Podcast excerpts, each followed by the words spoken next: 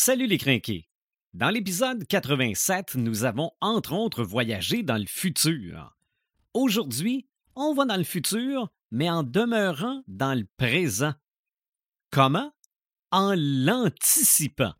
Bienvenue à l'épisode 109. Marc de Paperman Gagnon, Joël Imaginatrix Rivard, Eric Red de Gamer Bourgoin et Sylvain des Animator Bureau, c'est le podcast des crinqués.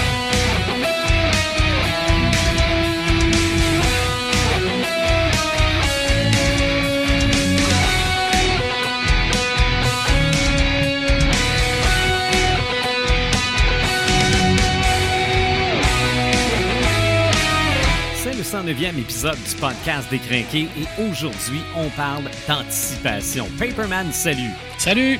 Imaginatrix, salut! Salut!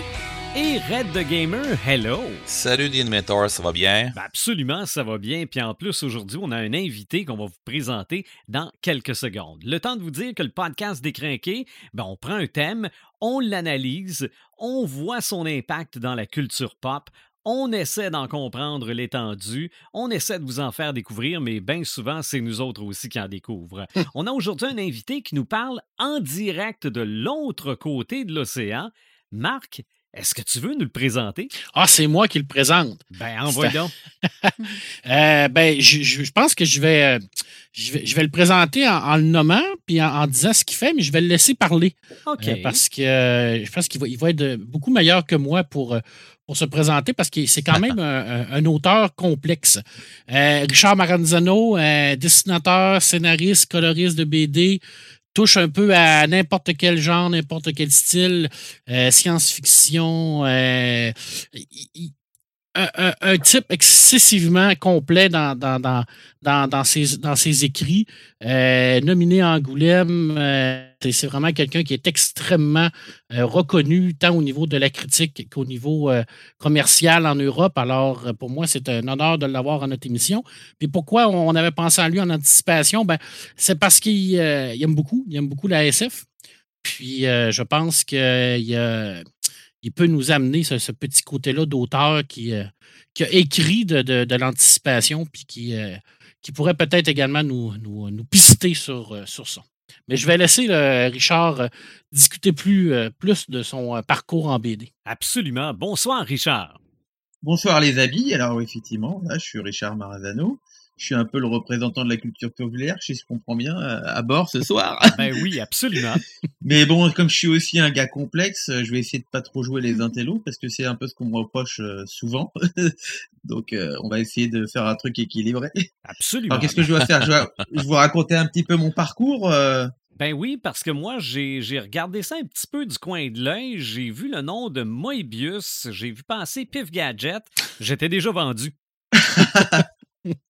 Bah, effectivement, alors c'est c'est deux moments euh, très importants dans dans dans mon parcours d'auteur, à la fois dans mon parcours d'auteur et dans mon parcours de lecteur, parce que j'ai commencé surtout par être un lecteur hein, de bande dessinée, Mhm. et je lisais et je lisais euh, et je lisais euh, beaucoup de, de de bandes dessinées, de revues et notamment Pif, et j'étais fasciné notamment par une BD qui qui est qui était de la re- peut-être de la reverse anticipation, qui était euh, qui était de la science-fiction. Euh, de, de une série de c'est- qui était dessinée par Alfonso Fonte. Qui s'appelait Les Robinsons de la Terre et qui parlait du, du passé de la Terre mais c'était en même temps un, un récit complètement d'anticipation. Euh, donc c'était un truc un truc assez assez atypique. Mhm. et euh, et quand j'ai après travaillé avec euh, Pif quand Pif euh, euh, renaît de ses cendres au début des années 2000 euh, bah, je j'ai la chance de faire une série avec Alfonso Fonte donc euh, que je lisais quand j'étais gamin quoi donc c'est une la boucle est bouclée. Mais pour, pour parler de Möbius, en fait, donc j'ai rencontré Jean Giraud euh, assez jeune, j'avais euh, 14-15 ans, OK. essentiellement d'abord en tant que lecteur. Et puis j'ai gagné un prix euh, qui m'a rapproché de Jodorowsky, qui me l'a présenté un peu plus. Jean, Jean me connaissait un peu, euh, qu'il me voyait dans les, dans, en dédicace à Paris, etc. Puis souvent on discutait pas mal. Et puis euh, j'ai été amené un jour à lui à lui présenter un, scén- un scénario pour avoir son avis. Et en fait, euh, il m'a invité à prendre du temps avec lui pour en discuter. Et, et ça a été le début d'une relation qui a duré assez longtemps. euh, qui était distendu, c'est-à-dire qu'on se voyait quand même pas tous les trois quatre jours, on se voyait une fois par mois, une fois tous les deux mois, et il me donnait des conseils. Alors à l'époque, j'étais pas encore auteur, hein, j'avais j'avais 16 ans, mais euh, c'est sûr que si euh, Jean Giraud avait pas été là, si Moebius avait pas été là, euh, je serais jamais devenu auteur. C'est lui qui m'a conseillé d'aller à Angoulême pour euh, pour aller, enfin pour suivre les cours de l'atelier des des beaux-arts, de, l'atelier bande dessinée des beaux-arts d'Angoulême, parce qu'il y avait il y avait une communauté d'auteurs à Angoulême qui était riche et motivée. Euh, riche pas financièrement hein, dans la bande dessinée, c'est assez rare. Quand même. oui. C'était plutôt riche de riche de ses idées, de ses espoirs. Hein. Ouais, absolument. Et, euh, et euh, mais en tout cas, bon, il, m'a, il, a- il avait rencontré des auteurs de là-bas. Il m'avait dit, tu devrais y aller. euh, tu vas te retrouver au milieu de gens qui font ça. Ça devrait te plaire. Et c'est aussi lui qui m'a présenté euh, la, la première fois un éditeur. Donc j'avais 16 ans. Et il avait trouvé mon scénario très bien. Et il- j'avais un dessinateur à l'époque qui s'est dégonflé et qui a, qui a pas osé continuer. Et il m'avait présenté à Guy Vidal, qui était à l'époque directeur de collection aux Humanoïdes Associés, qui, qui, avait, qui voulait signer le projet. Bon, puis comme le dessinateur euh, a eu peur, a pris peur et pensait qu'il n'était pas à la hauteur, euh, du coup, je me suis retrouvé sans projet et Guy Vidal m'a dit, bah, écoute, écoutez, revenez quand vous avez un autre projet. Donc, je suis revenu le voir par la suite. Euh, je- je- Jean Möbius m'avait aussi présenté euh, Mougin, qui était un des grands éditeurs euh, de bande dessinée à l'époque, qui était à, à Casterman, qui faisait la collection à suivre.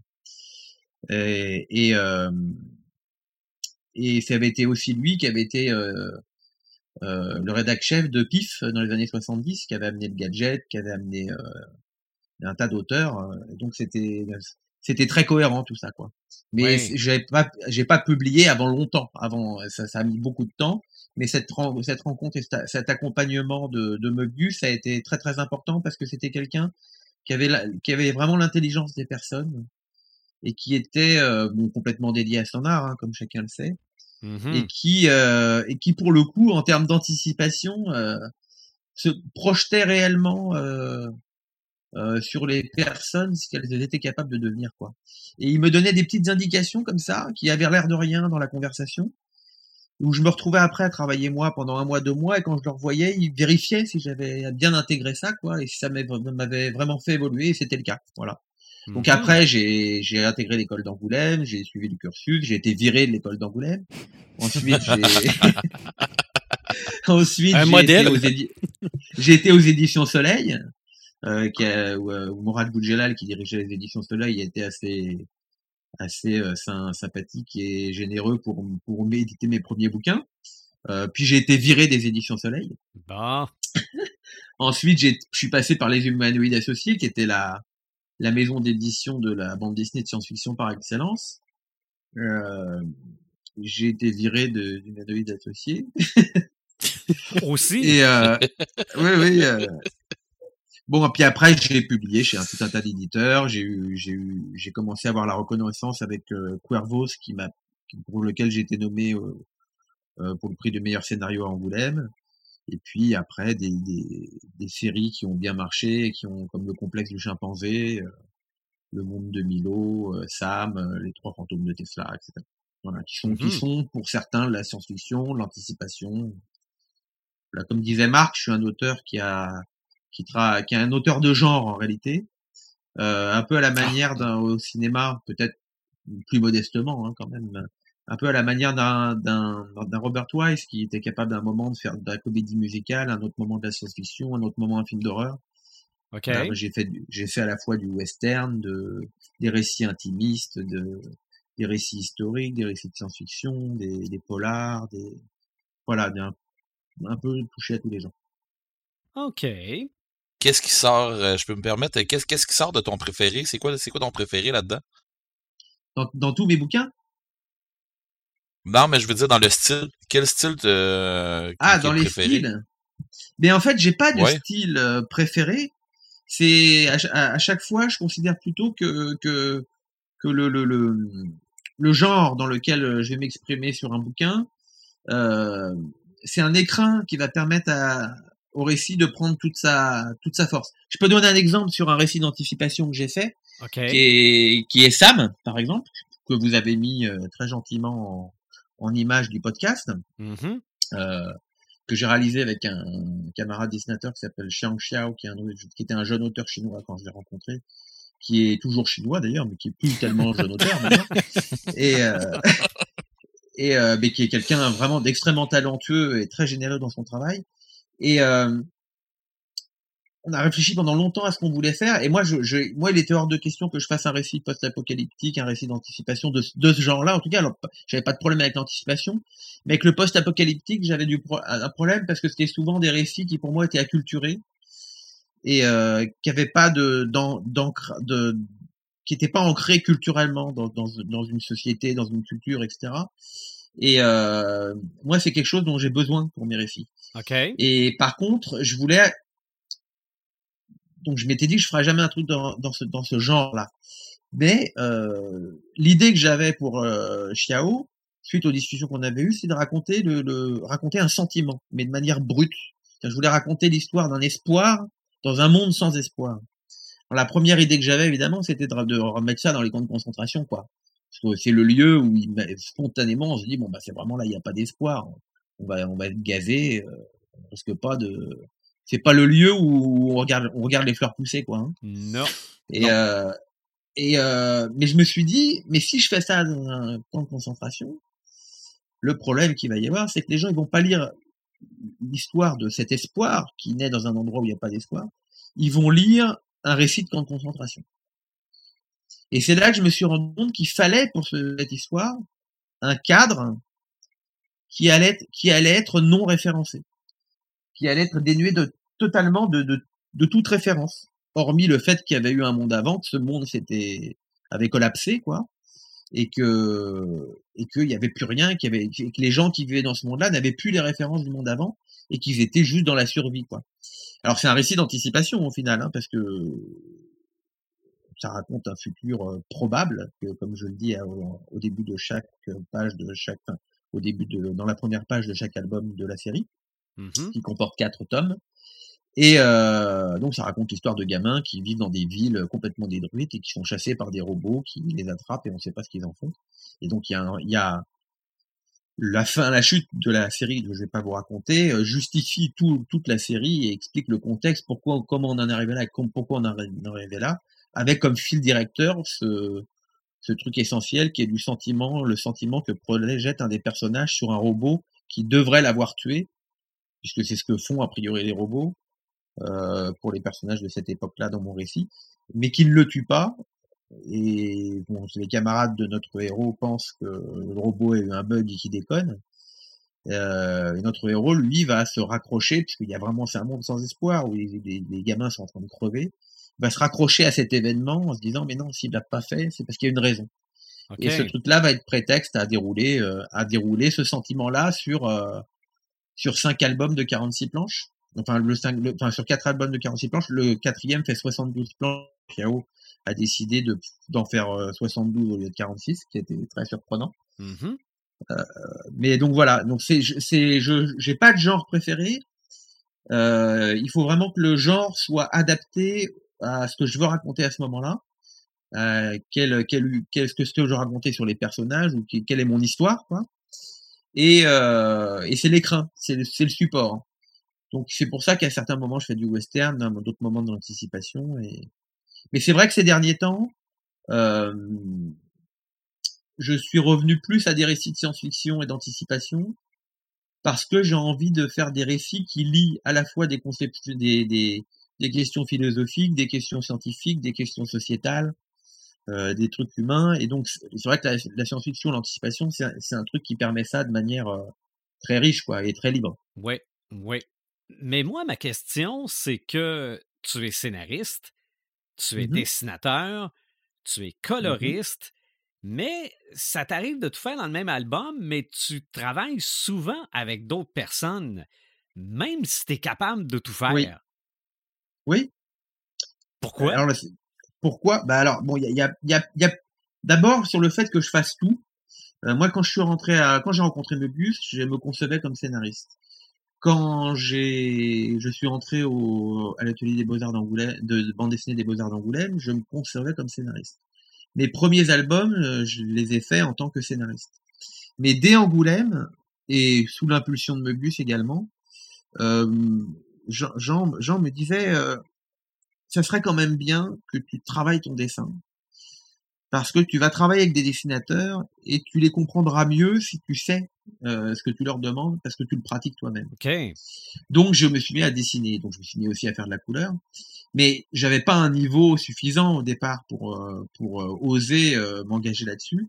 C'est arrivé plus tardivement. Euh, et aujourd'hui, pourquoi je fais euh, des collaborations de, de tout genre ou d'un ou d'un dans certains cas je suis dessinateur, dans certains cas je suis je suis scénariste, sachant que quand même sur la centaine d'albums que j'ai publiés, il y en a plutôt euh, 95 qui sont du scénario et 5 du dessin, hein, parce que ça prend Mhm. plus de temps de dessiner que que d'écrire. Mais parce que c'est c'est quand même la bande dessinée, c'est quand même un métier relativement solitaire. On travaille chez soi. Moi, je, je suis pas dans un atelier, ou alors on travaille dans un atelier, mais c'est assez assez fermé. Et de, de faire des collaborations, ça m'a permis de collaborer, collaborer avec des auteurs qui avaient des, des visions différentes, des, des talents différents, des, des sensibilités différentes, qui m'ont nourri aussi. Que mm, depuis très longtemps, je, je, je, je ne ferme pas mes récits dès le départ. C'est-à-dire que je, je laisse dans mes récits une grande possibilité d'ouverture pour m'adapter au travail de mon collaborateur et euh, pour écrire vraiment spécifiquement pour lui. Donc pour comme ça, je vois au fur et à mesure qu'il adapte mon travail, euh, comment il comment il se l'approprie. Ça me permet de, de l'accompagner dans ce processus-là en, en lui prémâchant le travail de préadaptation. Quoi. Donc euh, Mhm. en fait, c'est ça me nourrit quoi de, de travailler avec quelqu'un d'autre. J'ai- une culture. mon père était un était un scientifique et un marxiste, donc ça il était, il était fondam- fondamentalement dialecticien. C'est-à-dire la dialectique, c'est vraiment la, la, la, la, la, science de l'esprit qui, qui fait que quand on a une idée, on la confronte au réel, et quand on en regarde le réel, on le confronte aux idées, quoi. Les idées peuvent transformer le réel, et euh, le réel transforme les idées aussi. Et dans la, et on a ça dans une collaboration. Voilà, Mhm. c'est- différent de que quand on travaille tout seul, on est face à soi-même et d'un seul coup, on peut on peut tourner en rond sur ses obsessions. Donc c'est bien d'être d'avoir un retour permanent, une, conf- une confrontation, des contradictions euh, qui permettent de de se nourrir quoi de ça. Et euh, d'abord ça et puis ça nous ramène à à ce que c'est que l'anticipation, qui est un qui est une forme de récit qui qui porte la contradiction au présent, puisqu'on déjà on projette le récit dans le futur en lui en essayant de révéler les contradictions du présent pour voir où elles vont nous mener quoi. Donc c'est quelque chose que qui chez moi est très très présent dans ma manière de penser, Ouais. dans ma manière d'écrire et qui sans doute effectivement me porte plus en ce moment à l'écriture de récits d'anticipation. Très bien. Marc, Joël, des questions?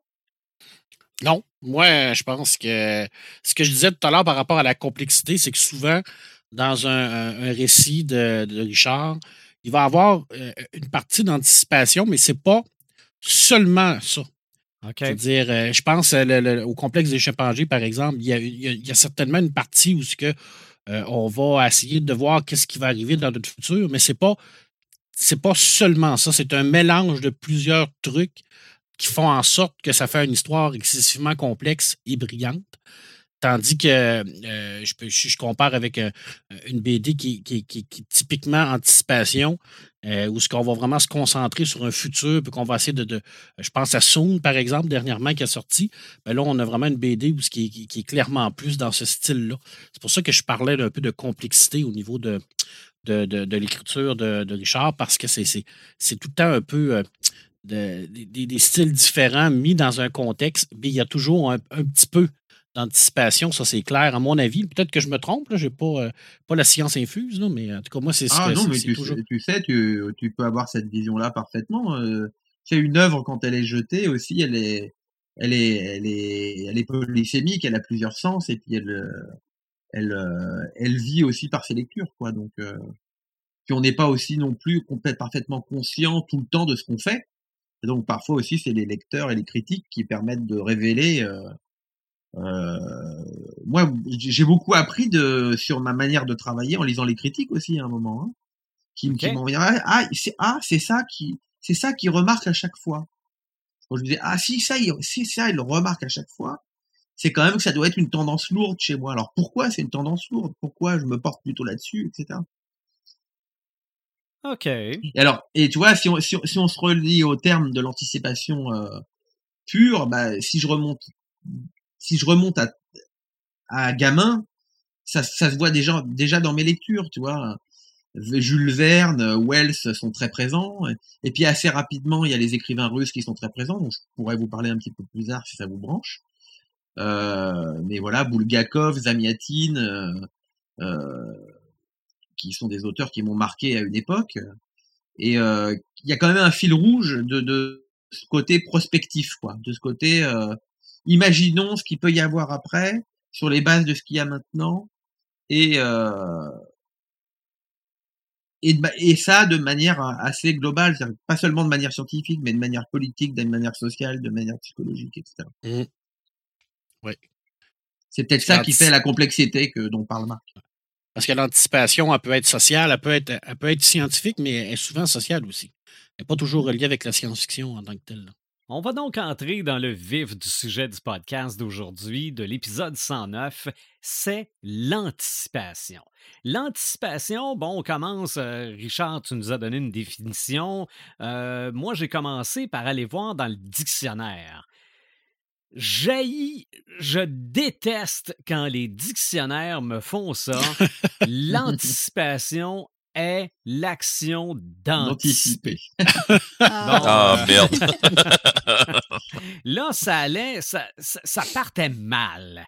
Mais j'ai, j'ai peut-être découvert une définition un petit peu plus. euh, Et dans anticiper, il y a anti. c'est ça, oui, euh, absolument. Absolument. Donc, ma première question, avant de retrouver ma définition parce que je l'ai perdue, euh, est-ce que euh, il y a de l'an... Parce que dans ma tête, anticiper, c'est anticiper le pire. Non, Est-ce qu'on peut anticiper le meilleur? bien sûr. Ben oui. OK. Parce que moi, c'est ça, le, le anti me faisait. euh, je trouvais ça un peu négatif. Euh, Il y a beaucoup de dystopie dans l'anticipation, mais. Oui, vas-y, Joël. Mais euh, je suis en train de regarder. Antidote nous donne une définition un petit peu plus détaillée que celle Bon. que tu as trouvée. En fait, c'est effectivement l'action d'anticiper, mais aussi de prévoir, d'imaginer ce qui va se passer dans l'avenir, qu'il s'agisse d'un événement, d'une situation ou autre chose. OK. Fait que là, on, on rentre un peu plus Si- dans, dans ma si- si catégorie je- là. Si je peux un- un- intervenir sur ton sur ton inquiétude du fait que c'était souvent dystopique l'anticipation, je pense qu'il y a une explication à ça qui tient euh, qui tient au, au contexte euh, historique dans lequel le- ce genre est né, qui est celui de la du contexte de la modernité et de et l'évolution technologique d'une société qui euh, qui vivait des remous sociaux du fait de cette révolution technologique. Le, le Jules, Jules Verne ou euh, Wells arrive euh, 30-40 ans après la révolution industrielle qui a foutu la moitié des gens au chômage quoi Mm. et qui a livré la moitié des gens à, euh, à l'esclavage salarié du capitalisme donc euh, donc forcément euh, quand ils en arrivent là ils se rendent compte que euh, la modernité qui est qui, sur laquelle on avait un, tout un tas d'espoirs de, de libération, etc., porte aussi en elle-même euh, des nouvelles chaînes auxquelles l'humanité est pas préparée, quoi. Et donc ça, ça, ça, ça inquiète nécessairement. Et comme on voit que c'est un flux qui tend vers cette direction-là, bah on se dit aussi, mince, mais ça va être quoi dans 50 ans? Ça va être encore pire. Et c'est un truc qui est très présent chez Wells, par exemple, dans le un de ses bouquins, qui est un de ses bouquins les moins connus euh, en français. Je sais même pas si dernièrement il y a des, vraiment des traductions en français de, qui, qui existent de ce bouquin.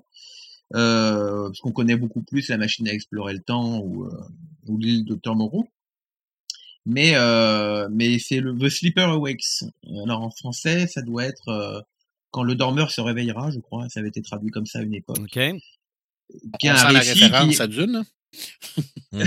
bah, c'est évident que c'est une citation de Wells. Le, le, le, le dormeur doit se réveiller, c'est une citation de Wells. Euh, C'est clair, de, du, du, du- de ce bouquin-là. OK. Et, euh, et ce bouquin imagine, euh, 200 ans après euh, le moment où Wells l'écrit, une société où, qui est devenue une société plutocratique, où un homme qui a été, con- qui a été placé dans, dans un coma artificiel euh, 200 ans plus tôt se réveille et découvre que en fait euh, son argent a fructifié pendant qu'il était en, dans le coma, qu'il est devenu la personne la plus riche du monde et qu'en fait euh, un conseil de plutocrates qui s'appelle le Conseil blanc a utilisé cet argent pour acheter toute l'industrie mondiale et diriger la planète. OK. Donc il se réveille, il est, il est enlevé par des révolutionnaires et qui, qui veulent qu'il foute tout en l'air avec lui. Bon, déjà, on a ce premier truc qui est euh, qui est la, la, la convergence de euh, du fait politique, du fait technologique vers un vers un pire, donc qui est le qui est la dystopie dont tu parlais, mais parce que c'est la la c'est la voie que sent Wells dans laquelle est engagé le capitalisme industriel de son époque, quoi. Donc c'est, ça, ça tient, ça tient au contexte du du moment où c'est né, quoi. Par exemple, on aura l'occasion d'en parler après, mais euh, peut-être, mais chez les Russes, c'était c'était différent. Et en Chine à l'heure actuelle, c'est assez différent aussi. Mhm. Ouais, je confirme que le roman n'a jamais été traduit euh, en passant. Il n'a pas été traduit en français. Alors Non, ben moi, je, personnellement, je ne l'ai pas trouvé en français. là. Il, existe en anglais, ça c'est sûr et certain, là, mais il est pas. J'ai jamais vu de. C'est très, c'est étrange parce que c'est une œuvre vraiment majeure de Wells et qui est typique de Wells, quoi. Donc c'est très bizarre qu'il ait pas été traduit. Ouais, mais, mais il me semble-t-il qu'à à l'époque, il n'avait pas été écrit comme un roman. Il me semble qu'il avait Il a été début comme, oui, il a été écrit comme une série, comme une série de feuilletons. Oui, exactement. feuilleton. Mais après, il en a fait un roman en, en modifiant sa trame initiale, il en a fait un roman. Alors, Mais bon, enfin voilà. Et en tout cas, ce, ce bouquin-là, ce récit d'anticipation-là, me semble vraiment symptomatique de, de du pourquoi euh, on a cette inquiétude que dont tu parlais tout à l'heure de que ça aille euh, vers la dystopie. Mais on pourra voir peut-être plus tard que ça peut aller vers autre chose que la dystopie quand ça se développe dans un autre dans un autre contexte où on a l'espoir au contraire de fonder une société meilleure et donc on peut utiliser l'anticipation comme un outil d'imagination, de création pour le futur de cette société- société-là. OK. Euh, Tu te souviens, Sylvain, qu'on on en avait parlé lors de notre émission sur la science-fiction, où ce qu'on disait qu'il y avait un genre de, de, de mouvement là, qui était un peu, euh, un peu à contre-courant par rapport à la, à la dystopie. là. Mhm. Avait- Il y avait beaucoup d'auteurs qui étaient un peu tannés que ça, ça- tout- toutes ces, euh, ces- leurs histoires se terminent dans, dans le sang et la destruction totale de la planète. là. Mais de plus en plus, on, on voit ça là, dans les nouvelles séries là, de, de- en BD, surtout. En, euh, on, on en voit beaucoup. là. Je pense à Renaissance de Fred Duval, par exemple. Le futur n'est pas Et- toujours noir. Et voilà, je dis oui, les exact. extraterrestres sont pas toujours en train de nous taper sa tête. Puis, euh, Il y a beaucoup de gris. Oui, Oui. fait que euh, c'est, c'est, c'est- oui, c'est un, c'est un courant là, que, parce que c'est sûr que quand on se fie à- au grand roman d'anticipation, quand on pense au, au genre de, de trio d'anticipation euh, euh, 1984 de George Orwell, euh, on va se faire euh, réjouissant, hein, Mhm. comme, comme dystopie, là, je veux dire. euh, comme, et c'est un roman d'anticipation là, euh, total. dont on verra les origines tout à l'heure si vous voulez bien que j'en vous en parle. Oui, Chez oui, t'en parleras, oui. Chez le Zamiatine de nous, c'est le chez le nous autres de, Zamiat- de Zamiatine. Ah oui. Oui, oui, un roman russe. J'ai Voilà. retrouvé ma petite définition qui me Oh! manquait tantôt parce que là, c'est vraiment de l'anticipation en tant que genre littéraire et cinématographique. On dit que c'est constitué par les œuvres dont l'action se déroule dans le futur proche ou lointain. Ce genre est souvent lié à la science-fiction, mais pas systématiquement. Donc, moi, c'est ça. Moi, c'est ce petit bout-là qui m'intéresse parce que dans ma tête, anticipation, science-fiction, euh, c'est très. euh, c'est relié. Mais j'avais l'impression que c'était presque Ouais. juste ça. Mais je te donne un exemple. euh, je vais te donner un exemple, j'en ai parlé souvent. Jérémia Derman. On est dans une anti- dystopique parce qu'il s'est passé quelque chose clairement. Herman nous, nous écrit euh, une histoire sur un futur qui peut être proche, qui peut être loin, on n'en sait rien. Mais il n'y a aucune science-fiction dans l'histoire d'Herman. Mais c'est clairement de l'anticipation. Mais c'est de Ben, l'anticipation 1984. sociale. Dans 1984, il n'y a pas de science-fiction non plus, en l'occurrence. Non, euh, non, malgré le fait qu'il considère toujours comme un roman de science-fiction. hein. Souvent, les gens Ouais, disent c'est un roman pilier de la science-fiction. Puis, en tout C'est cas, un, moi, c'est récit de politique fiction, en réalité. Oui. Moi, je je cherche encore la science-fiction dans 1984, puis je le trouve pas. mais- Non, non. Bref, Ok. ben, peut-être à cause des machines là, qui, qui changent les textes, peut-être que c'est ça, là, cette science-fiction-là, vu que ça l'est quand même écrit Non, dans les.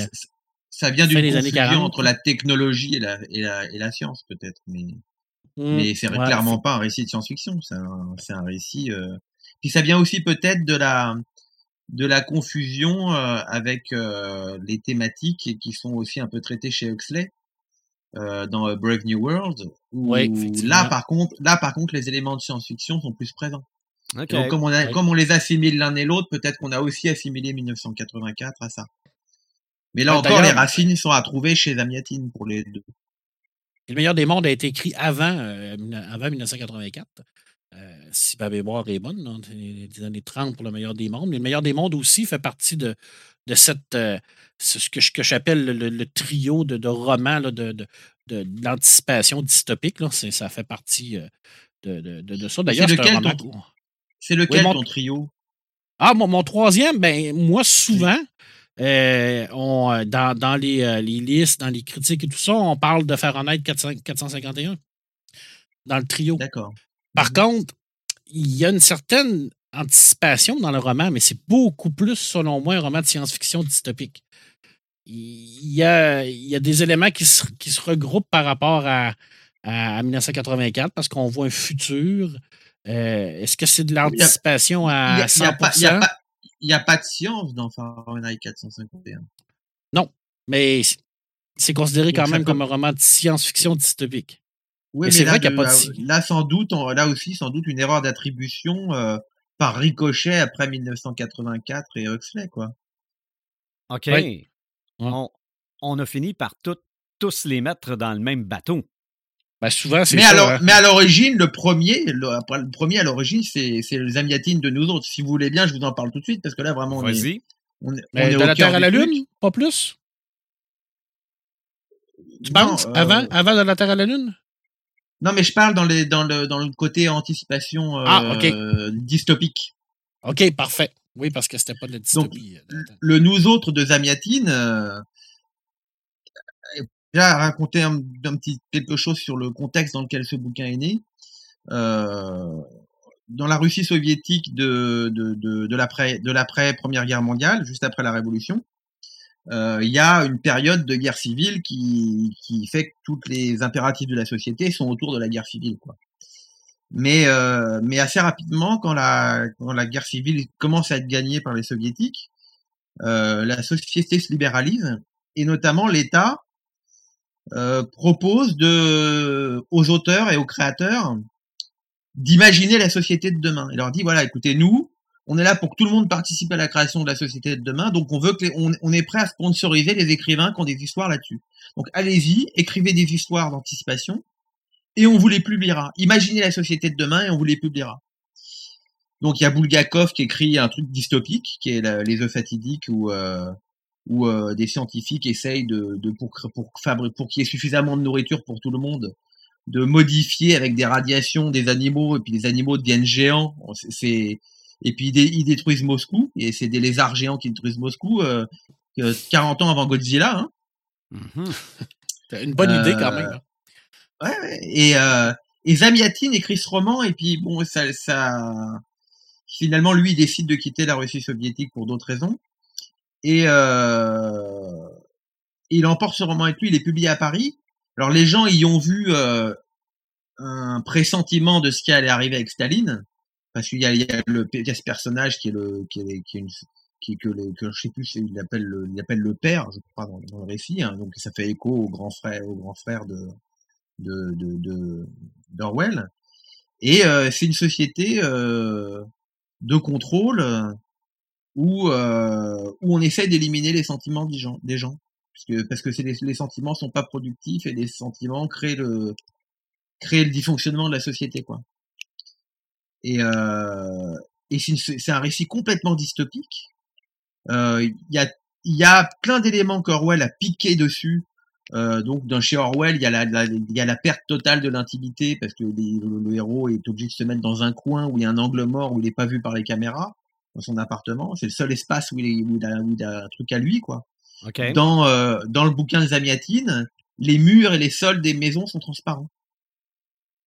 Donc, donc la vie de chacun est exposée à tous tout le temps. Euh, et le récit euh, est celui d'un ingénieur qui rencontre une femme qui a envie de vivre des sentiments. Et euh, lui est ingénieur, quoi. Donc c'est le, c'est le, c'est vraiment la, le- la figure type de la société de demain. C'est le, le type qui a embrassé la technologie, quoi. Il se laisse embarquer par les, ces sentiments-là. Et puis euh, dans cette société-là, on commence à essayer de fabriquer les moyens de, détruire les sentiments des gens, dans de, comme un, peu comme le flashage dans le film Bonheur pour tous, euh, avec Patrick Devers et Dutronc, si vous avez vu ça. Et euh, et et le récit se termine de manière absolument horrible, abominable. Mais on est vraiment dans le premier récit, pour moi, euh, dystopique d'anticipation, qui a servi de matrice à A Brave New World, qui a servi de matrice à 1984. OK. Est-ce que, parce qu'on a déjà fait un podcast sur le cyberpunk, le cyberpunk, est-ce que le cyberpunk est de l'anticipation? Ben, je n'ai pas le choix de te dire que oui. OK, mais est-ce que c'est toujours de l'anticipation? C'est pas toujours d'anticipation. Ça OK. dépend, ça dépend du, du type de cyberpunk. Mais si je prends Ghost in the Shell de Shiro, je veux dire, euh, c'est tellement de l'anticipation qu'il avait anti- anticipé l'Internet avant, avant tout le monde. Mhm. Je veux dire, euh, il y, a- il y nettement une, euh, une anticipation d'un futur avec la technologie qu'on a, mais mis dans un mis, mis- mis dans un, futur lointain. Alors oui, il y en a, c'est sûr, sûr et certain. C'est pour ça que c'est difficile. Quand je disais tout à l'heure qu'il peut y avoir de l'anticipation un peu partout, c'est vrai qu'il y en a un peu partout l'anticipation. Dès qu'on commence à se poser la question de qu'est-ce qui va se passer plus tard, mais de le mettre relatif avec qu'est-ce qu'on a aujourd'hui, dans notre époque, ben c'est de l'anticipation.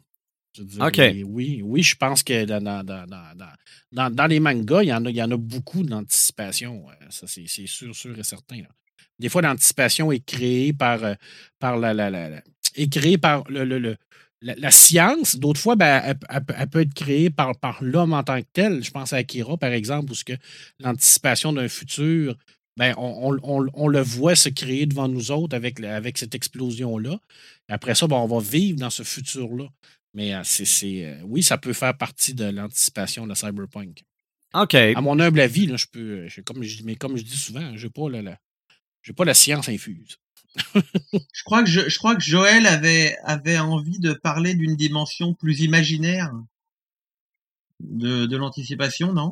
On, on a fait un podcast où on Euh, prévoit l'avenir, oui. Ouais, la Oui, prémonition. Oui. Ben, ben, en fait, euh, je regarde ça, puis cette année, des podcasts dans lesquels on a parlé d'anticipation, il y en avait quand même plusieurs. On, a, on a parlé justement du cyber- cyberpunk, Mhm.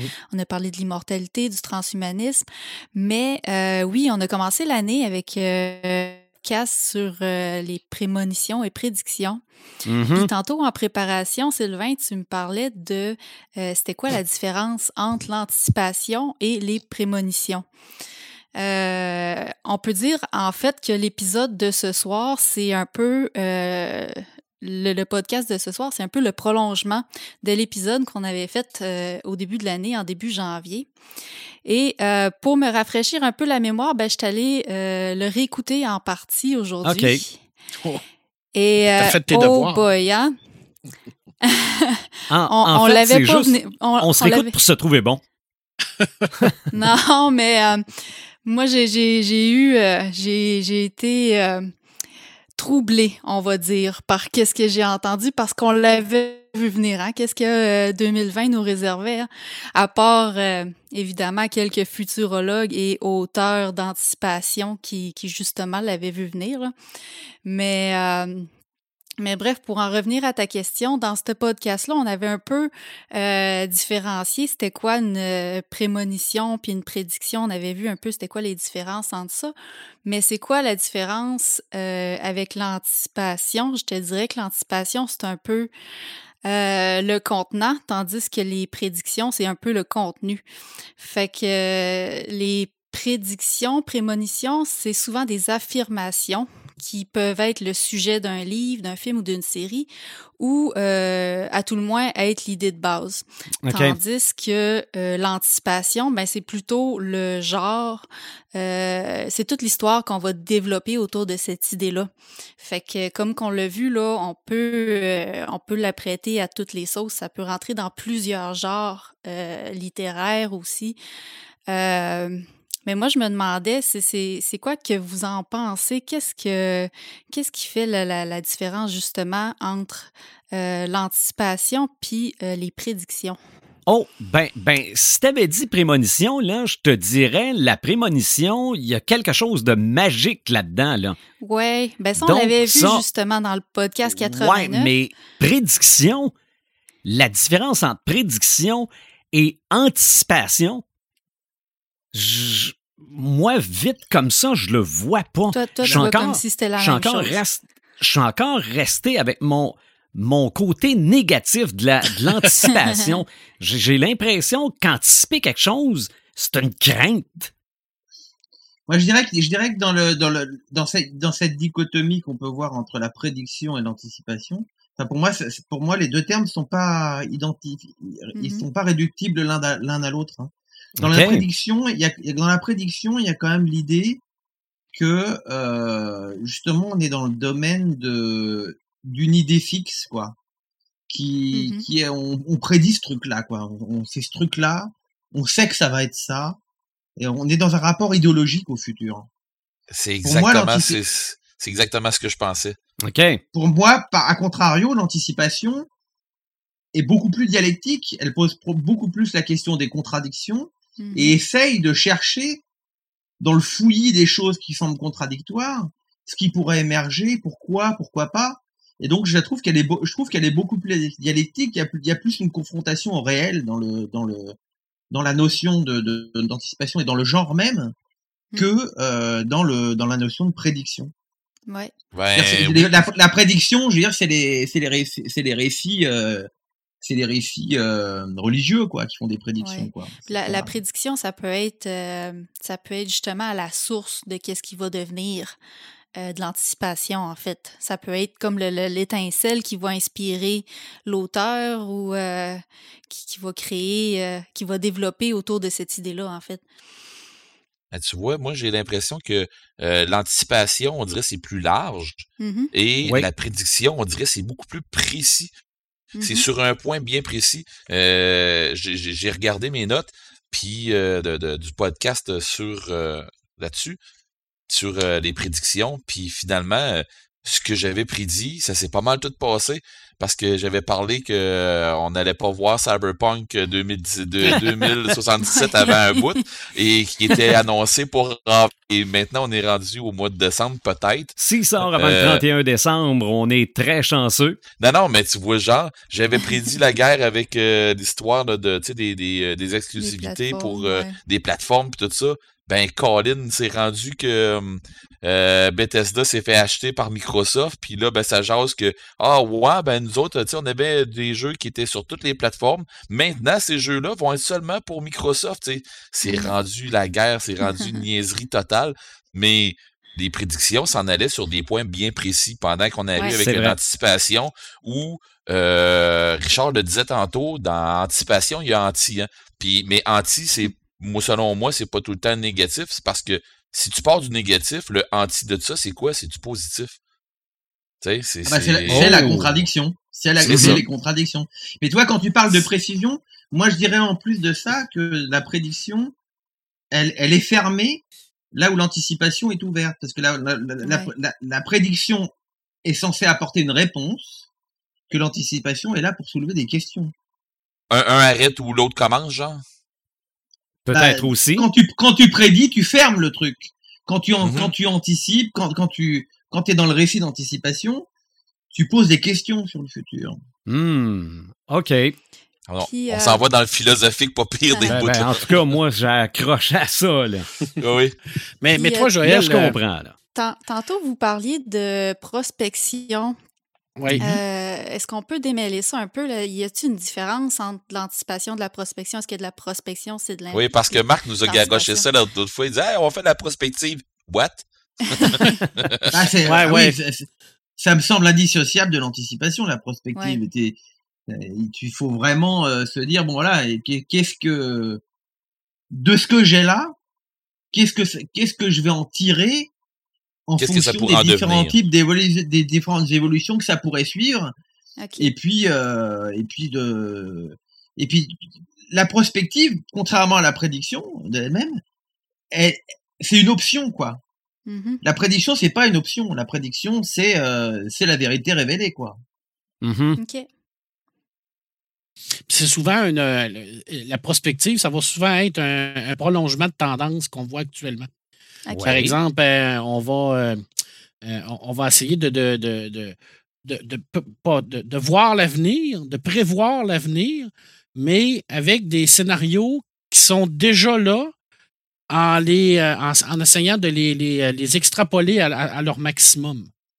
et non et puis en, pre- en prenant le, le, le- ton ton grand amour de de ce que c'est qu'une bonne définition du dictionnaire Mhm. Donc, si l'anticipation c'est si l'anticipation c'est l'art de- c'est l'art d'anticiper bah la, pr- la prospective c'est l'art de prospecter donc Oui. c'est bien l'art de rechercher et pas de Ouais. et pas d'affirmer et de répondre Ah. C'est ça, c'est ça. Mhm. On fouille, on creuse. Mhm. Mm. Exactement. il me semble que Mais- l'anticipation a principalement principalement cette fonction là qui est de, de, de fouiller de creuser de plutôt que de prédire Dans, dans le. Une, différence, moi, que je vois majeure aussi, c'est que l'anticipation, on va le. On, va. euh, elle va être dans, dans- dans le temps, dans l'histoire, mais la prospective, c'est souvent une démarche qui continue. C'est une, une, une démarche qu'on va toujours essayer de, de- développer parce qu'elle elle est, elle est, elle est relative à par, par rapport à ce qu'on a aujourd'hui. Alors, elle est beaucoup plus science que fiction la prospective. On s'entend? Alors, euh, rarement, on va avoir un, un- récit de prospective qui va aller dans les, euh, les, grandes, euh, les, grandes aventures de, science-fiction comme Dune, par exemple. On va essayer vraiment de, de garder ça tout le temps plus, plus complexe ou des horizons avec des, des, dates ou des.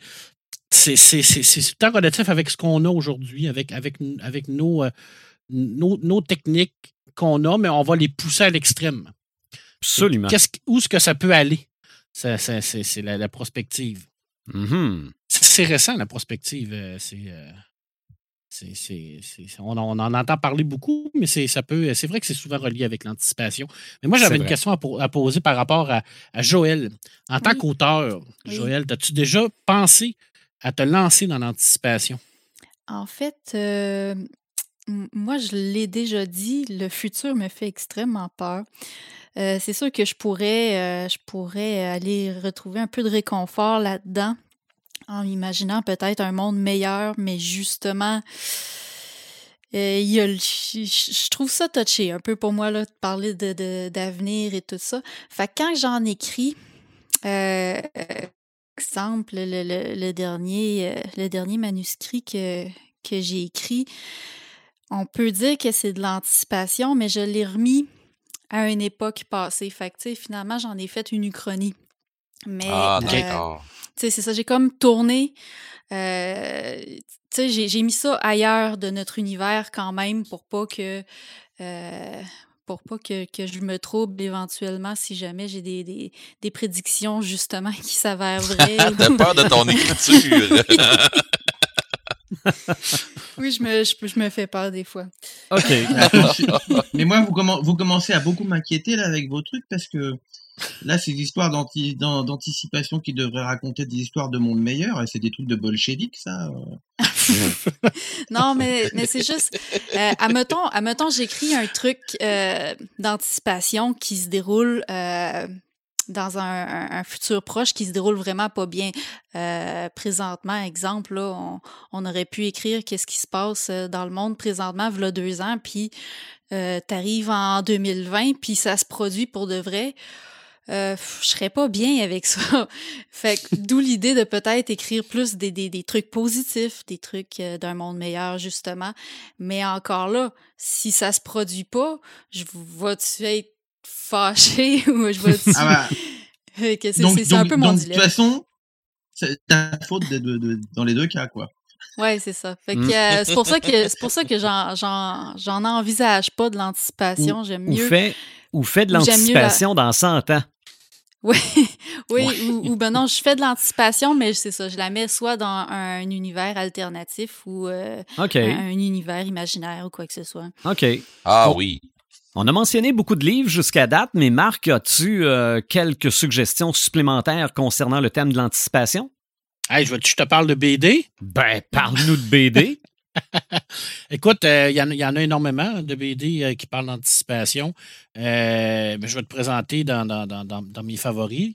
Euh, écoute, je ne peux pas passer à côté de, de- des, deux derniers, B- des, deux, des deux dernières BD de Mathieu Bablette, euh, puis euh, Carbone et Silicium, qui sont euh, deux superbes BD d'anticipation. Shangri-La qui est une anticipation un peu euh, euh, dark parce que là, on est vraiment dans un monde où ce que la surconsommation est, encouragée, dans une station spatiale contrôlée par une, compagnie un peu diabolique. Alors là, on est vraiment dans de l'anticipation un peu négative, tandis que dans Carbone et Silicium, on a une anticipation, mais euh, une, anticipation non, non vue par l'espèce humaine, mais vue par l'intelligence artificielle.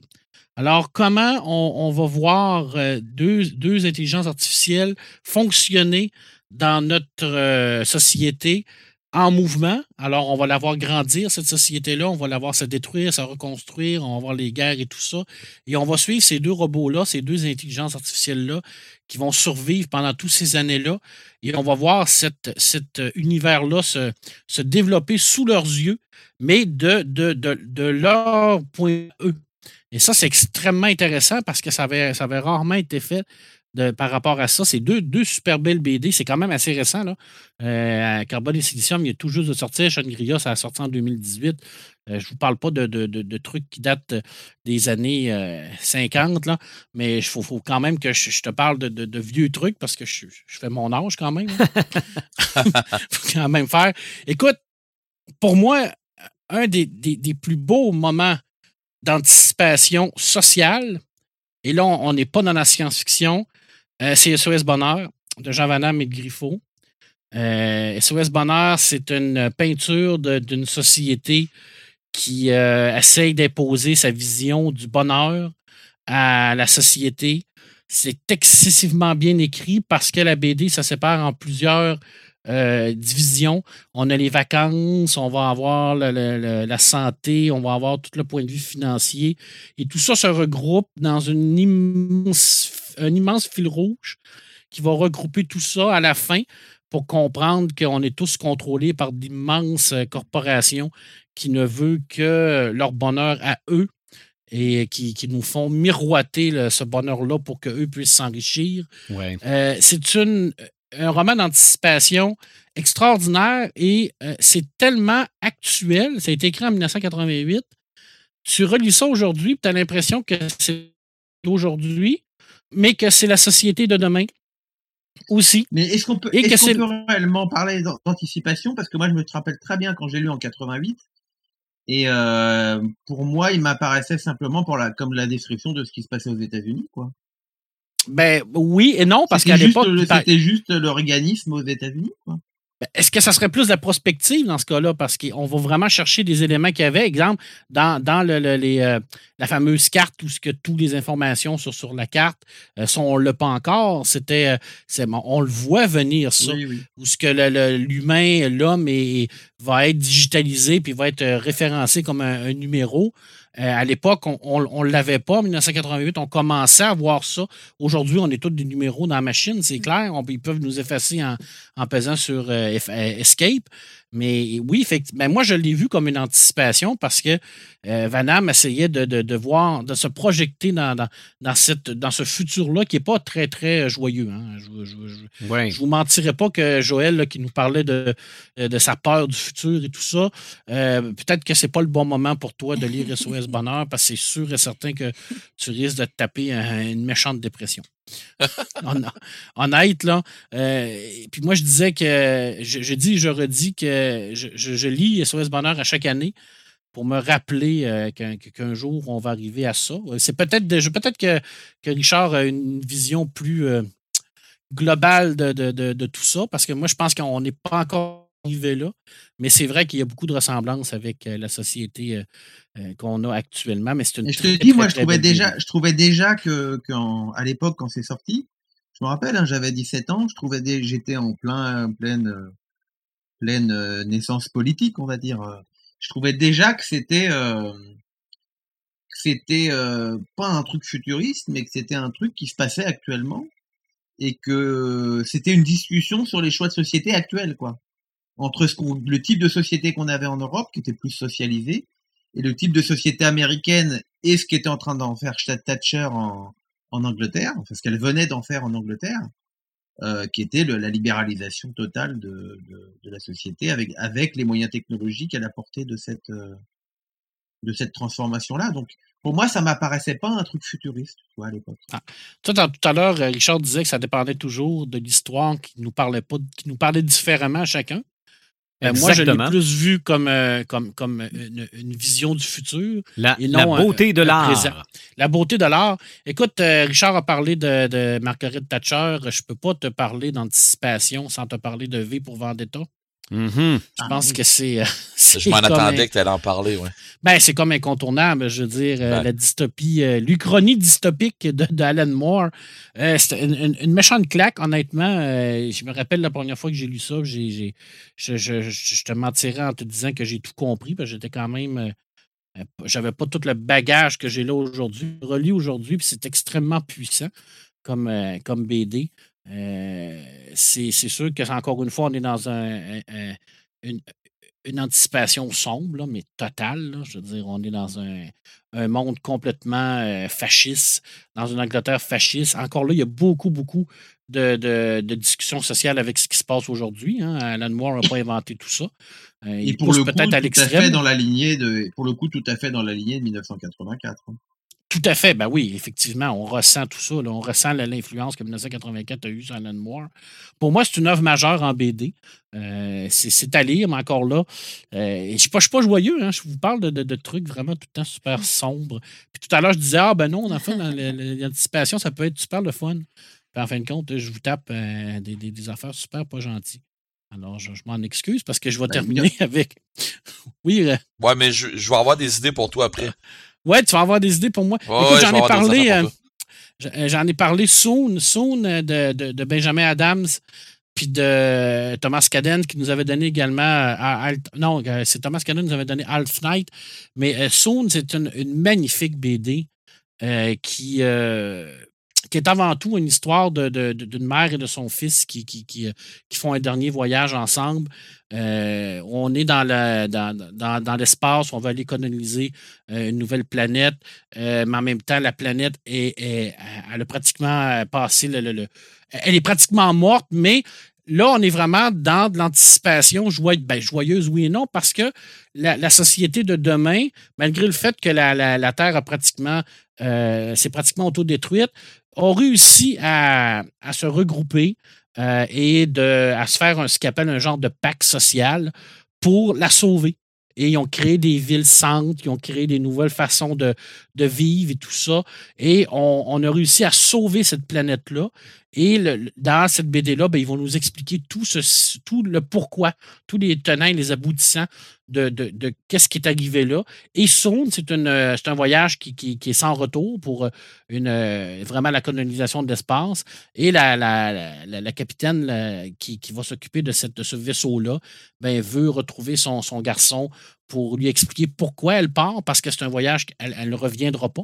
Et lui ne comprend pas pourquoi, dans une société comme aujourd'hui, où on a besoin de toutes les ressources disponibles sur la planète, on va dépenser ces ressources-là, une partie de ces ressources-là, dans ce voyage-là, qui semble inutile pour la plupart du monde, pendant qu'on on aurait besoin de, tout cet argent-là et de toutes ces, ces ressources-là. C'est extrêmement bien ficelé, super, super intelligent, mais c'est une lecture qui est complexe, c'est une lecture qui est euh, euh, également au niveau graphique, c'est très documentaire. Euh, la, mise en page, parfois, est complètement éclatée. Il y a des bouts où on se promène dans les villes, où ce qu'on est avec les, les personnages, c'est super vivant. Puis d'autres bouts où qu'on va vraiment avoir un genre de cours sur qu'est-ce qui s'est passé. Euh, C'est Mhm. lourd, mais c'est super bien fait. OK. Honnête, c'est super, super bien fait. Ça vaut vraiment la peine. Et c'est tout récent.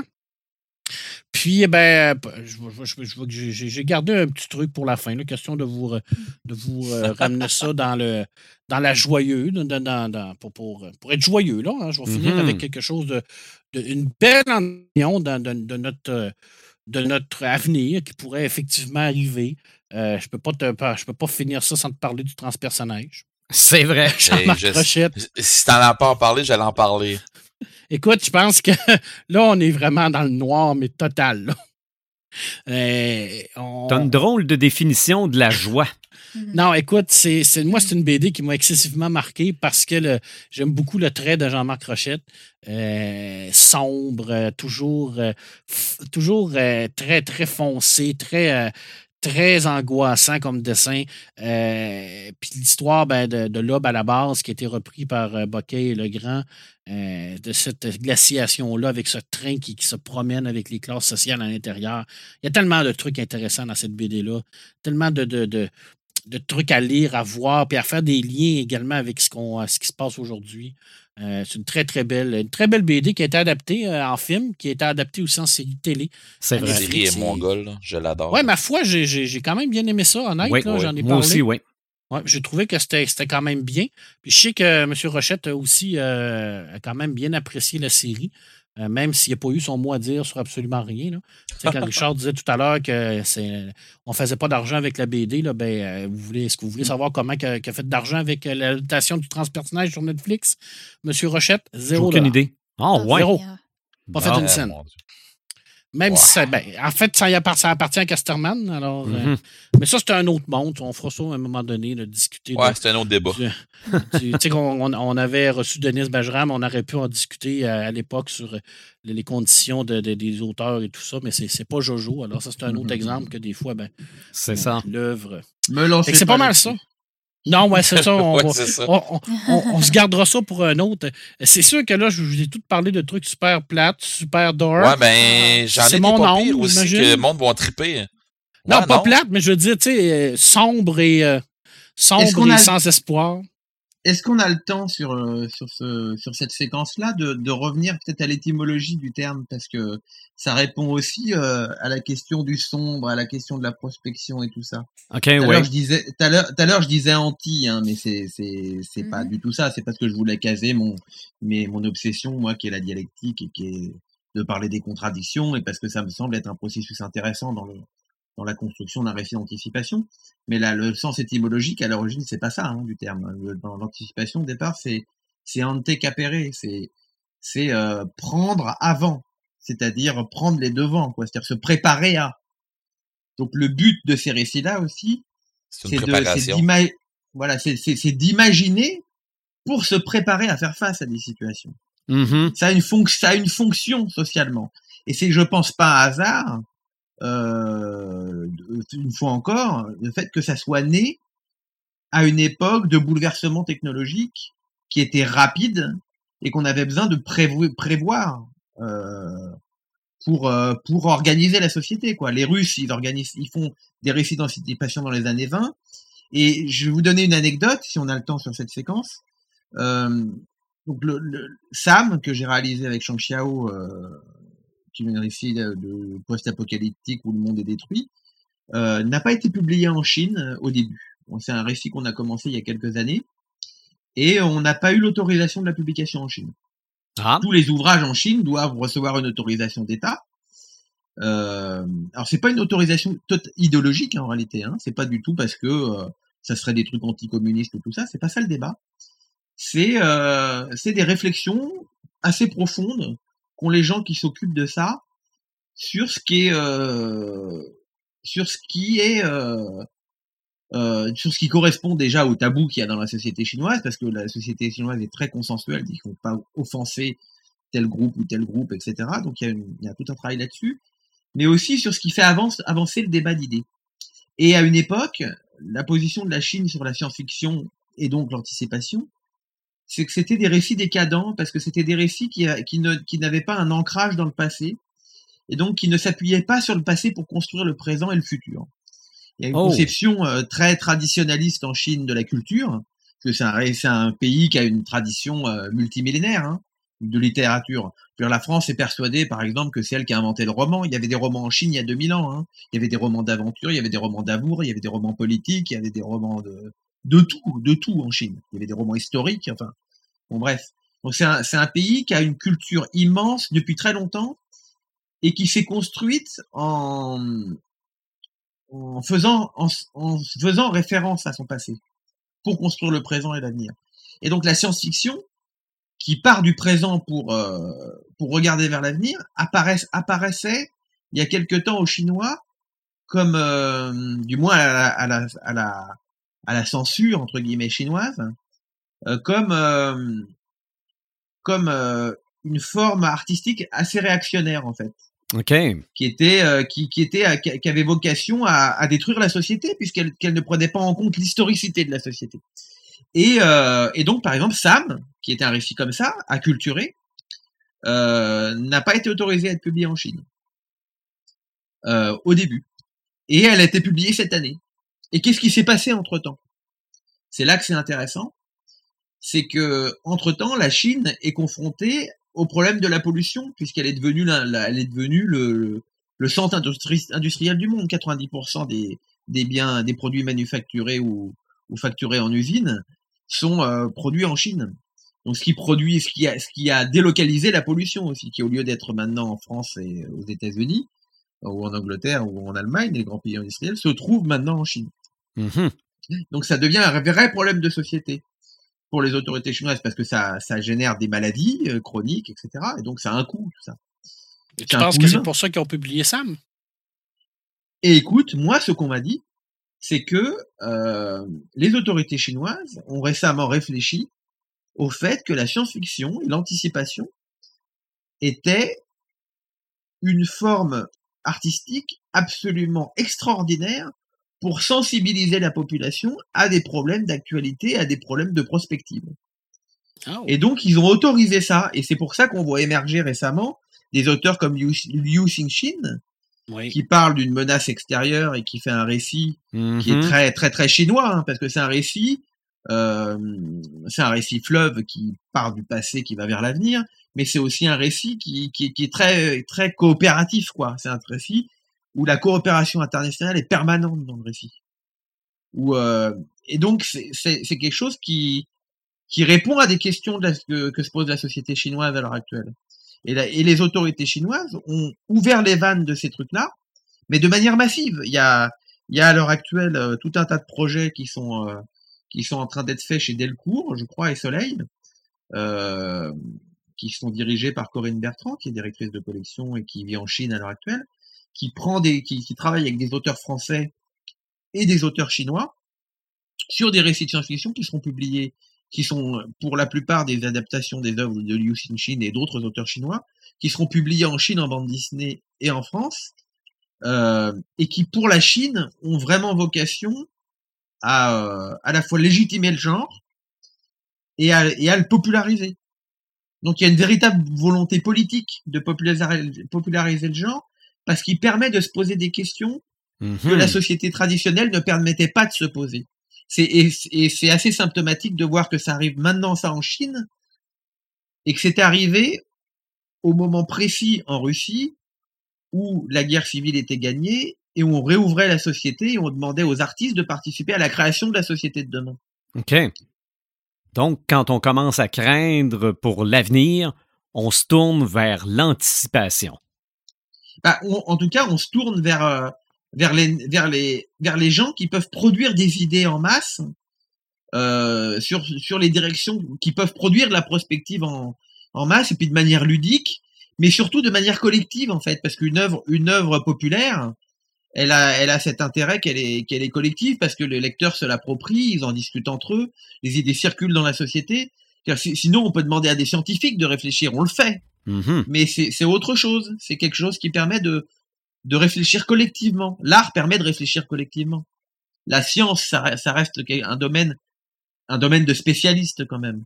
L'art, certes, demande une, maîtrise de l'artiste pour produire l'œuvre, mais ensuite, euh, l'œuvre elle-même, elle est accessible la plupart du temps au plus grand nombre.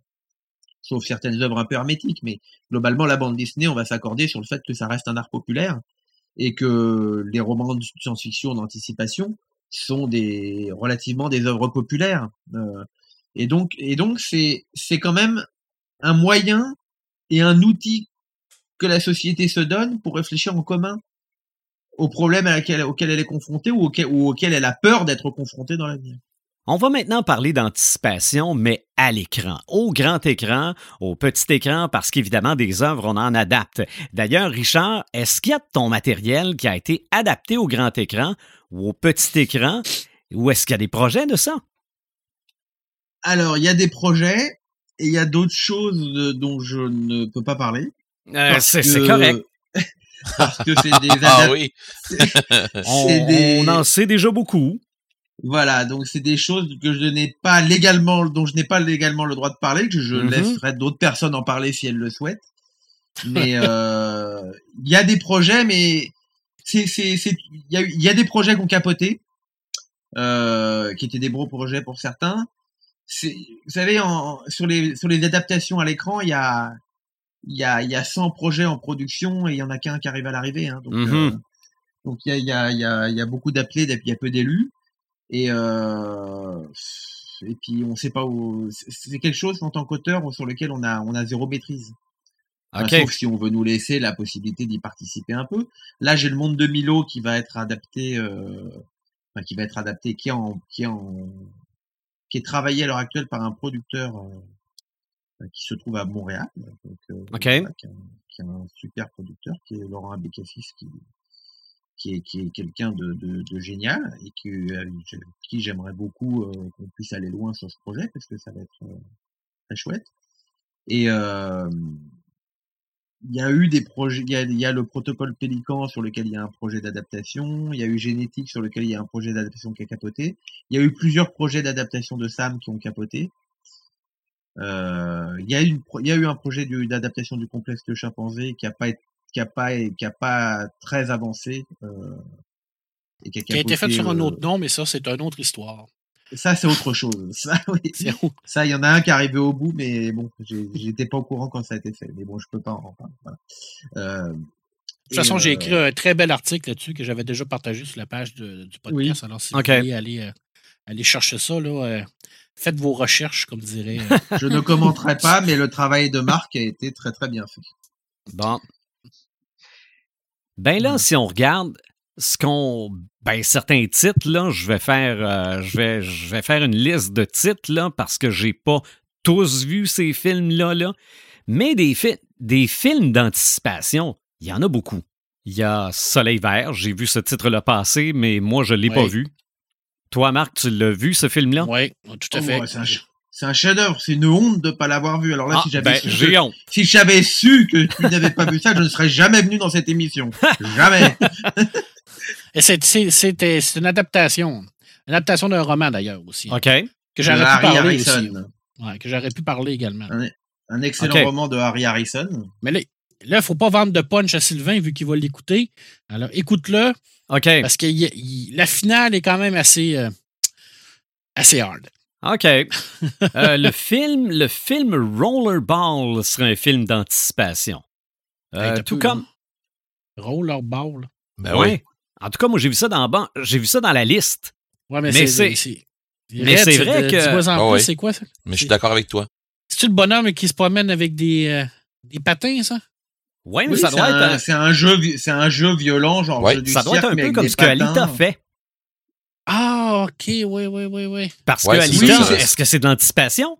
Bah, Rollerball, c'est un film des années 80 qui est tout à fait Mhm. dans la lignée des romans de Robert Sheckley, euh, qui, qu'on, qu'on, qu'on- avec, un avec une thématique qu'on attribue très injustement à Stephen King sur Running Man, euh, qui est le thème du jeu, du jeu de la mort, euh, et qui est, Ouais, ouais, qu'on ouais. trouve dans le, qu'on a pris, donc on trouve dans le prix du danger et dans la, dans la, dans la dixième victime de Robert Sheckley, qui est, qui est celui qui a vraiment, euh, vraiment établi le concept. Comme Hey, ça ça. me dit rien, il falloir que je refasse mes classiques. Bon, là. tu vois, euh, honte à toi de ne Je pas avoir vu ce film-là. C'est correct. Mais justement, est-ce que le jeu qui devient trop réel, est-ce que le show Truman est un film d'anticipation? Parce que c'est arrivé au moment où les téléréalités devenaient de plus en plus populaires. Bah, c'est pas c'est pas une anticipation, les télé-réalités existaient déjà, c'est une parabole Mhm. sur les c'est une parabole sur les Moi je le mettrais pas dans l'anticipation celui-là. OK. OK. À part ça, dans ma liste. Il y a la servante écarlate, il y a la servante écarlate qui est un qui est un de de, de Margaret Atwood qui est un qui est un roman d'anticipation. OK. Le, le- Parce- la- dans l'adaptation au film de de Reichendorf, euh, le, le, le, le, le début le début du il y a une Ah, phrase de il y a une phrase dans le titre hein. enfin pas dans le titre mais il y a une phrase dans l'introduction du film OK. qui dit dans, dans le dans le futur un pays s'égara voilà donc c'est clairement posé comme étant un récit d'anticipation dans l'adaptation euh, dans l'adaptation euh, cinématographique. Et effectivement ça, ça ça prédit que les États-Unis deviendront une dictature religieuse euh, fasciste. Et euh, quand on voit l'évolution qu'a suivi les qu'ont suivi les États-Unis ces dernières années après les vagues de libération qu'il y a eu aux États-Unis suite au mouvement des droits civiques euh, qui sont qui est alors qu'à l'époque à l'époque de laquelle Margaret Atwood écrit son roman euh, elle prédit réellement le, le, le contre-coup des luttes des droits civiques qui vont qui vont réamener un mouvement réactionnaire qui replacera la religion au centre du truc avec une vision de la femme euh, hyper rétrograde. Donc c'est un roman d'anticipation, hein, par exemple, La Servante, la Servante Hey. écarlate, et son adaptation de Schlendorf. Je, je vous rappelle que euh, 85, hein, Marguerite Atwood a écrit ce livre-là. Mhm. 85, Oui, et- on- on- c'est vraiment extraordinaire. Là. Et 85, on est vraiment pile au moment, juste à la, à la fin des, mou- des grands mouvements des droits civiques où, où, où il y a eu de la libération pour la, il y a eu la libération pour la femme, il y a eu de la libération pour les minorités sexuelles, il y a eu la libération pour, euh, pour les minorités euh, racisées euh, aux États-Unis. Et on peut on, imaginer ça pour le futur. C'est à contre-courant de ce qui vient de se dérouler. Donc elle a vraiment ce qu'elle a dû faire elle, de, de- je pense très clairement, c'est que elle a compris qu'historiquement, chaque fois qu'il y avait des révolutions qui apportaient des droits, il y avait après un mouvement réactionnaire qui s'opposait à ces mêmes droits et qui essayait de revenir à un stade an- antérieur de la société. OK. Et c'est ce qu'on a constaté avec le, le- avec le, le, le mouvement MAGA, quoi. C'est quand même fou de penser que ça va avoir pris une série télé pour faire connaître ce roman-là à, la majorité des gens. C'est ça, mais c'est quand même ce qui arrive euh, Souvent, assez souvent aussi. Là. effectivement, oui. Également dans la liste euh, Terminator. Hein, Ah. Ça, on on n'a pas le choix. Ben oui. C'est un grand classique. On aide, là. Exactement. On, euh, Richard, tu parlais que t'aimais pas le, le- le post-apocalyptique, mais il y a quand même, Oui. il y a quand même Mad Max. Oui. Je pense que Mad Max Oui, fait oui. partie de, de Non, l'anticipation. mais ado, j'adorais ça. Ado, adoré ça. Hein. Ouais. Mais, mais le Mais, nouveau euh, est écœurant. Là. Lui qui a sorti récemment. Il y a rien, il y a rien. Oh, oh, oh. Ah, c'est de l'action, là. Arrête, tu vas voir un film pour ce qui est aussi, là. Un divertissement. Ça, il y a de l'action. Oui, mais je veux, je veux, je veux bien qu'on pour ce qu'il est aussi, mais quand il y a euh, quand il y a tous les sondages euh, des, des, des, des magazines de cinéma qui viennent nous dire que c'est un- c'est le meilleur film des dix dernières années, je dirais, faut, faut se calmer les gars, faut prendre, faut prendre du bromure là, je veux dire.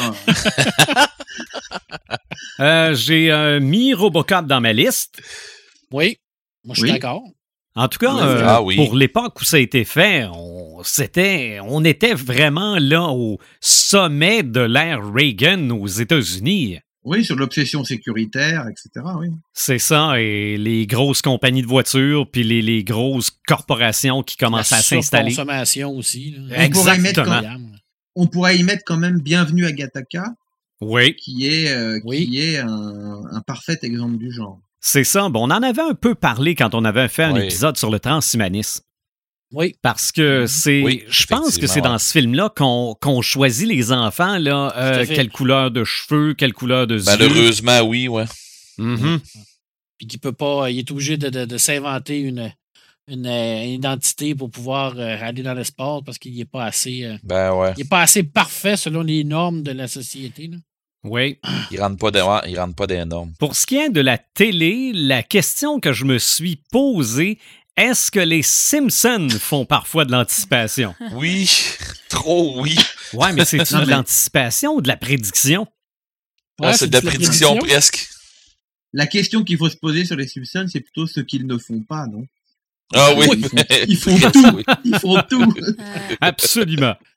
Absolument. Mais, Et euh, mais parlant, mais parlant de ça, en- les Simpsons et l'anticipation, justement, c'est à faire attention parce qu'on voit souvent des fake news passer sur les réseaux sociaux, par exemple, qui disent les Simpsons l'avaient prédit, mais dans le fond, ils font juste comme déformer l'information ou quoi que ce soit. c'est ça. Ben oui. C'est un, méfiez-vous quand on parle que les, les, les Simpsons avaient prédit quelque chose dans, dans leur euh, zi- épisode.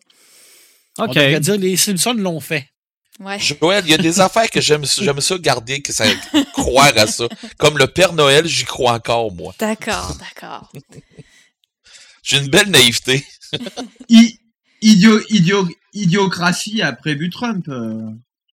Ah, oui, C'est une, histoire de, gra, de, de, de Pussy Grabber à fond 100%. Là, je veux dire. Alors, moi, je pense qu'Idiocratie, c'est le, le- le documentaire le plus réaliste qu'on a eu les 25 dernières années. C'est- Ouais, mais à l'époque où il a- clairement- À, Malheureusement. à l'époque où il a été fait, à l'époque où il a été fait, on n'en était pas rendu là quand même. Non, mais moi, je regarde En, ça. là, 2000 puis, euh, en 2006, on n'en était pas là quand même. C'est- la, situa- la, la- la société de demain, pour moi, là, c'est ça. Là. Tu sais, quand, quand, quand Joël disait là, qu'elle avait peur, là, puis de tout ça, là, mais moi, c'est. C'est ça. Je pense que c'est le film qui m'a le plus effrayé. parce que je trouve que c'est le film qui est le plus réaliste. Avec tout ce que je vois, puis tout ce que je lis comme commentaire, puis, puis je me dis, on, on est là, là. On est Ben, je peux vous faire, je vais vous faire peur sur un méchant temps d'abord. Parfait. un Merci. hostie de temps. Je suis désolé, là, des, des, des jeunes oreilles, là. Mais la purge, je peux vous garo- je peux, je peux vous garantir Non, non, que, pas de ça. ben, ça Ah oui, se peut ça, pas. Non, Ça se peut mais- pas. Ben, coudon, avec les, avec les propos qu'il y a eu hier soir, ça se pourrait. Mais The- Avec, The- euh, The- excusez-moi, mais The Purge, c'est la copie intégrale du prix du danger. C'est Euh, la copie oui, ben- intégrale de la dixième victime. ça se peut, j'ai pas, euh, ça je connais pas, mais ou- ça se peut, oui. Dans Mais le prix du danger, les gens, les gens se déclarent proies et chasseurs. Une fois par an, on a le droit de chasser et euh, Exact. les proies. euh, Exactement voilà. ça, c'est ça. OK. Fait Et que ça, c'est non, tu Robert sais de, de, de, Et- de quel film je parle, là, oui. Et ça, c'est Robert Sheckley et c'est les années 70, 60-70. Hein. OK. Mais, Mais c'est vrai que ça que- pourrait devenir ça. Eh Je suis ouais. d'accord avec Red. Ça, Ah oui. Après ça, euh, vite comme ça, euh, dans un dans, dans le moins dans le moins V, là, euh, Love, Death and Robot sur euh, Netflix. Oh. Tu sais ce qu'on en est pensé? Ouais, je sais toi, mais Mais c'est vrai. Non, c'est vrai. Il y a de l'anticipation là-dedans. Je peux pas dire le contraire. mais. Ben, d'accord d'abord. Quelque chose qui pourrait même arriver pas mal plus vite qu'on pense parce que c'est déjà commencé. Ready Player One. Mhm. Oui, tout à fait. Ça, Ouais. c'est pour vrai là, pour les gamers. Ready Player One, c'est juste le, le- la suite de ce qui s'en de, de, de ce qu'on a là. là. Avec les nouveaux casques de réalité virtuelle, tu, tu nous avais parlé. Là. Absolument. Ben, là. regarde, tu n'as fait de la VR avec moi, puis tu n'as Ah fait avec un. c'est- Bon, c'est- malade, là. il, il, il reste, il reste le bodysuit, puis that's it, là. T'es, t'es immergé totalement, là. Il y a un paquet d'épisodes de Black Mirror aussi qui sont de l'anticipation. Ouais, Oui, ça, je pense oui, que oui, Black Mirror, ça fait vraiment partie de. Pense que c'est la série à la télévision d'anticipation par excellence, là, dernièrement. Là. OK? Je Il y a vraiment des oui. hein. petits bijoux là-dedans. là.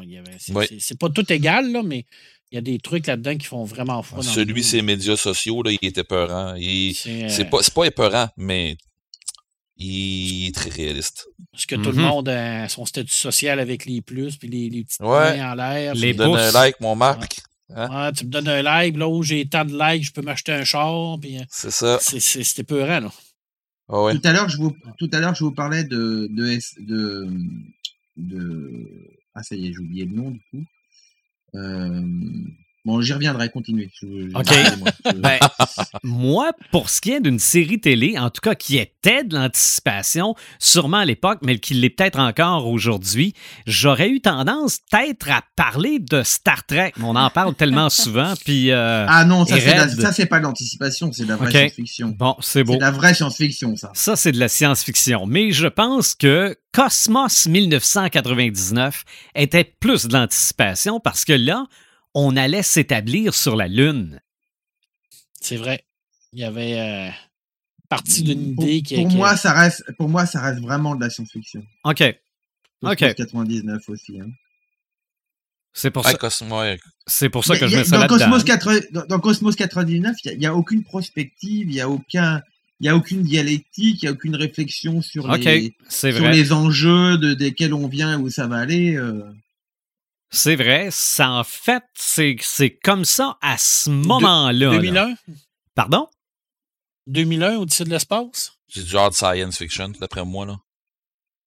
Mais il y a quand même une partie d'anticipation Oui, par rapport oui. Il y à... a une partie avec l'intelligence artificielle quand même. Mhm. Mhm. C'est Ouais, vrai, ouais. parce qu'à l'époque, ça n'existait pas. On qui était très, très encore loin de fois, là. hein, on, on le voit. hein, Ça va pas tout le temps bien. artificielle. C'est- Voilà, c'est- le, c'est film dont je voulais vous parler, que j'évoquais tout à l'heure, c'est c'est Bonheur pour tous. OK. Donc, avec Patrick pas. Devers et, et, et Dutronc. L'idée de ce film, c'est la société moderne euh, qui, qui, qui rend les gens malheureux, quoi. Et il y a un scientifique, il y a un docteur qui trouve un moyen de rendre les gens heureux, euh, il rend les gens déprimés heureux. Et euh, c'est un système, un système qui s'appelle le flashage. Il les flash et après ça, ils sont heureux. Et c'est c'est abominable le truc. Le bonheur est abominable en fait. Et ça, c'est un, ça, c'est un truc, c'est un, c'est un truc d'anticipation dans le sens où euh, il y a une vraie question qui, que pose le film, qui est celle de euh, où va l'homme dans une société qui le rend malheureux comme ça? Et est-ce que le bonheur, c'est vraiment le truc à chercher aussi? Parce que le bonheur, là-dedans, c'est l'abdication totale de la personnalité et de le et de et de et des émotions quoi. Et ça rappelle beaucoup d'ailleurs le nous autres de, de Zamiatine euh, pour boucler la boucle entre les deux époques. Mhm. Euh, Il y, a, y a cette scène qui est très très célèbre. Vous pourrez la regarder. On l'a, je crois qu'on la doit la trouver sur YouTube euh, où on voit Patrick Devers et sa femme et un ami qui se rencontrent, qui, qui sont invités à une soirée. et, Enfin, ils, se- enfin, ils s'invitent les uns chez les autres quoi. Et la soirée, ils vont la passer à regarder des pubs. Ah oui. Et c'est, abominable, c'est effrayant. Et, en réalité, c'est ce à quoi on est venu aujourd'hui. Bon, plein de gens, il y a des gens qui disent Ah, cette pub-là, je l'aime bien. Ah ouais, moi je préfère. Ah, j'aime bien, j'aime celle-là, elle est rigolote. On commente les pubs comme si c'était des œuvres aujourd'hui. C'est effrayant, ça. Et on rigole devant des pubs. Et dans le film-là, ils sont là, ils sont en train de chanter devant la publicité Banga. Dans, dans Banga, il y a de l'eau, il y a de l'eau. Ils chantent les trois ensemble. Et c'est effrayant. On voit une forme d'humanité qui est en train d'émerger dans la société de consommation qui est absolument effrayante. Et c'est vraiment un film d'anticipation sociale, pour le coup. Donc, les émissions de télé deviennent les pauses publicitaires des pauses publicitaires. Ah bah là, c'est les, pub- les, pub- les pauses publicitaires deviennent le sujet, enfin Mhm. deviennent le truc qu'on regarde. C'est il y a pas il y a pas d'émissions de télé. Ces gens-là ne regardent plus les émissions de télé. C'est trop c'est trop c'est trop déprimant. Il y a que les pubs qui apportent du bonheur. C'est c'est horrible, horrible. Wow. Ouf. Hey, un, merveilleux monde, hein, Joël? Ah oui. Joël va passer Mais- une merveilleuse fin de semaine. Mais ce qui est réconfortant dans, dans ce genre d'œuvre-là, justement, c'est qu'on on se conforte avec ce qu'on a. Tu sais, euh, je lisais. Je lisais une dystopie ce printemps, là, quand, quand toute la chenoute a commencé, là. Puis, je me disais, ah, ben, c'est pas si pire que ça, finalement. Tu, sais, tu, tu- tu te compares à pire, puis c'est réconfortant. C'est pas mal le point positif qu'il y a dans, C'est dans- ça. dans ces trucs En autant, en autant qu'on se dirige pas vers ça. Ouais, ouais. Moi, j'étais j'essayais de faire plaisir à Joël en lui présentant une histoire d'anticipation. On parlait de bonheur, mais bon, voilà. j'arrête, j'arrête, j'arrête. Je recommencerai plus. Ben, si vous avez d'autres suggestions de films, de séries télé, je vous laisse aller. Ben, il y, y a le super beau film de, de Hillcott, euh, La Route, qui a été euh, adapté du roman de Cormac McCarthy. Selon moi, c'est un, un- un- un film extraordinaire de- de- d'anticipation post-apocalyptique euh, extrême. Et là, effectivement, quand tu lis le livre, je suis tout à fait d'accord avec Joël, parce qu'après ça, tu te dis, en fin de compte, ça va pas si pire que ça, notre, notre. On n'est pas pire, Ah, parce ouais. que c'est un roman absolument noir. Il n'y a rien qui va bien dans ce roman-là. Il n'y a absolument aucun positif à tirer de ça. Ça commence C'est un, peu mal. bien, c'est un peu bien fait pour sa gueule. Il avait, fait, il avait intérêt à faire plus un peu plus, un peu plus confiance aux gens aussi. À bout d'un moment, hein, on on va pas pleurer. Hein.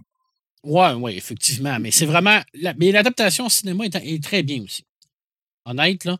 Et c'est avec euh, Viggo Mortensen qu'on a bien tous connu dans le rôle d'Aragorn. Mhm. Par Ça, c'était ma le- petite façon de parler de Tolkien. Par contre, tu demandais, tu demandais des séries télé, mais on est d'ac- on est d'ac- on est d'accord qu'avec les séries télé, on est déjà dans la dystopie là. le monde des séries télé, c'est une dystopie totale. OK. Ben oui, C'est- vrai. c'est c'est la mort de l'auteur, euh, c'est la mort du spectateur qui devient juste un drogué qui a besoin d'un shoot toutes les toutes les 45 minutes. Enfin, on n'est plus, On on va n'est pas- plus on dans le rapport à chercher, l'œuvre euh, là. on va pas chercher le même effet. Tu sais, justement, cette, cette question-là de sensibilisation à euh, un éventuel problème qui pourrait survenir, on va le chercher dans la littérature parce qu'on va le détailler comme il faut, mais dans la, la, la, la série, la- l'adaptation en série ou en film, ça va être superflu. Tu sais, on va passer par-dessus les, les détails qui, nous font dans le film, je, dans un film, je dirais pas parce que dans le film, on peut le dispositif du film est une œuvre en soi, tandis que le Mhm. dispositif de la série, c'est la c'est c'est- dans, dans la série, c'est le dispositif qui compte, c'est pas l'œuvre. Mhm. Ça, c'est un véritable problème. Donc, euh, pour, euh, je- moi, je ferais vraiment, vraiment une distinction entre la série et les, les, les, les films ou les, ou les romans ou les bandes dessinées, parce que le- il y a le côté où, il- où le dispositif crée, crée une dépendance au dispositif Mhm. Ah et oui. efface l'œuvre, quoi, efface Oui. complètement l'œuvre. C'est Ah vrai. ben, merci Joël d'avoir euh, compris mon allusion à Tolkien. Ben, je, je me cherche, Ah, je je l'avais cherchais, je l'avais compris, là. je cherchais comment l'amener. fait que là, je me suis dit, ah, ça, c'est. Ben, ben, tant qu'à y être, euh, parti comme ça, je vais dire, est-ce que. euh, voyons. Maxime Chatham, euh, Ouais, est-ce que Maxime Chatham a fait de l'anticipation, Red? l'anticipation? Ben oui, mon homme, parce que je voulais en parler tantôt, puis je n'ai pas parlé.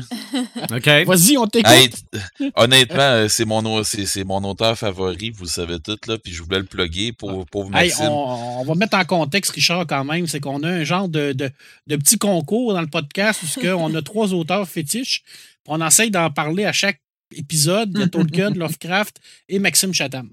Alors, on essaie de trouver une façon de les glisser dans l'intérieur de la conversation. J'admire votre éclectisme. Alors, moi, j'ai fait de ma partie Tolkien. Maxime Chatham, il, il restera Lovecraft. Ouais, ben check-moi, Love- check-moi Lovecraft, tu vas voir.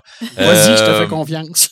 Dites quand Ben- même, les amis, les amis, pour l'anticipation, pour le cinéma, on oublie quand même une œuvre majeure du cinéma et des plus anciennes qui est Métropolis. Mhm. Ah, bah oui. Eh mon Dieu, c'est vieux, ça.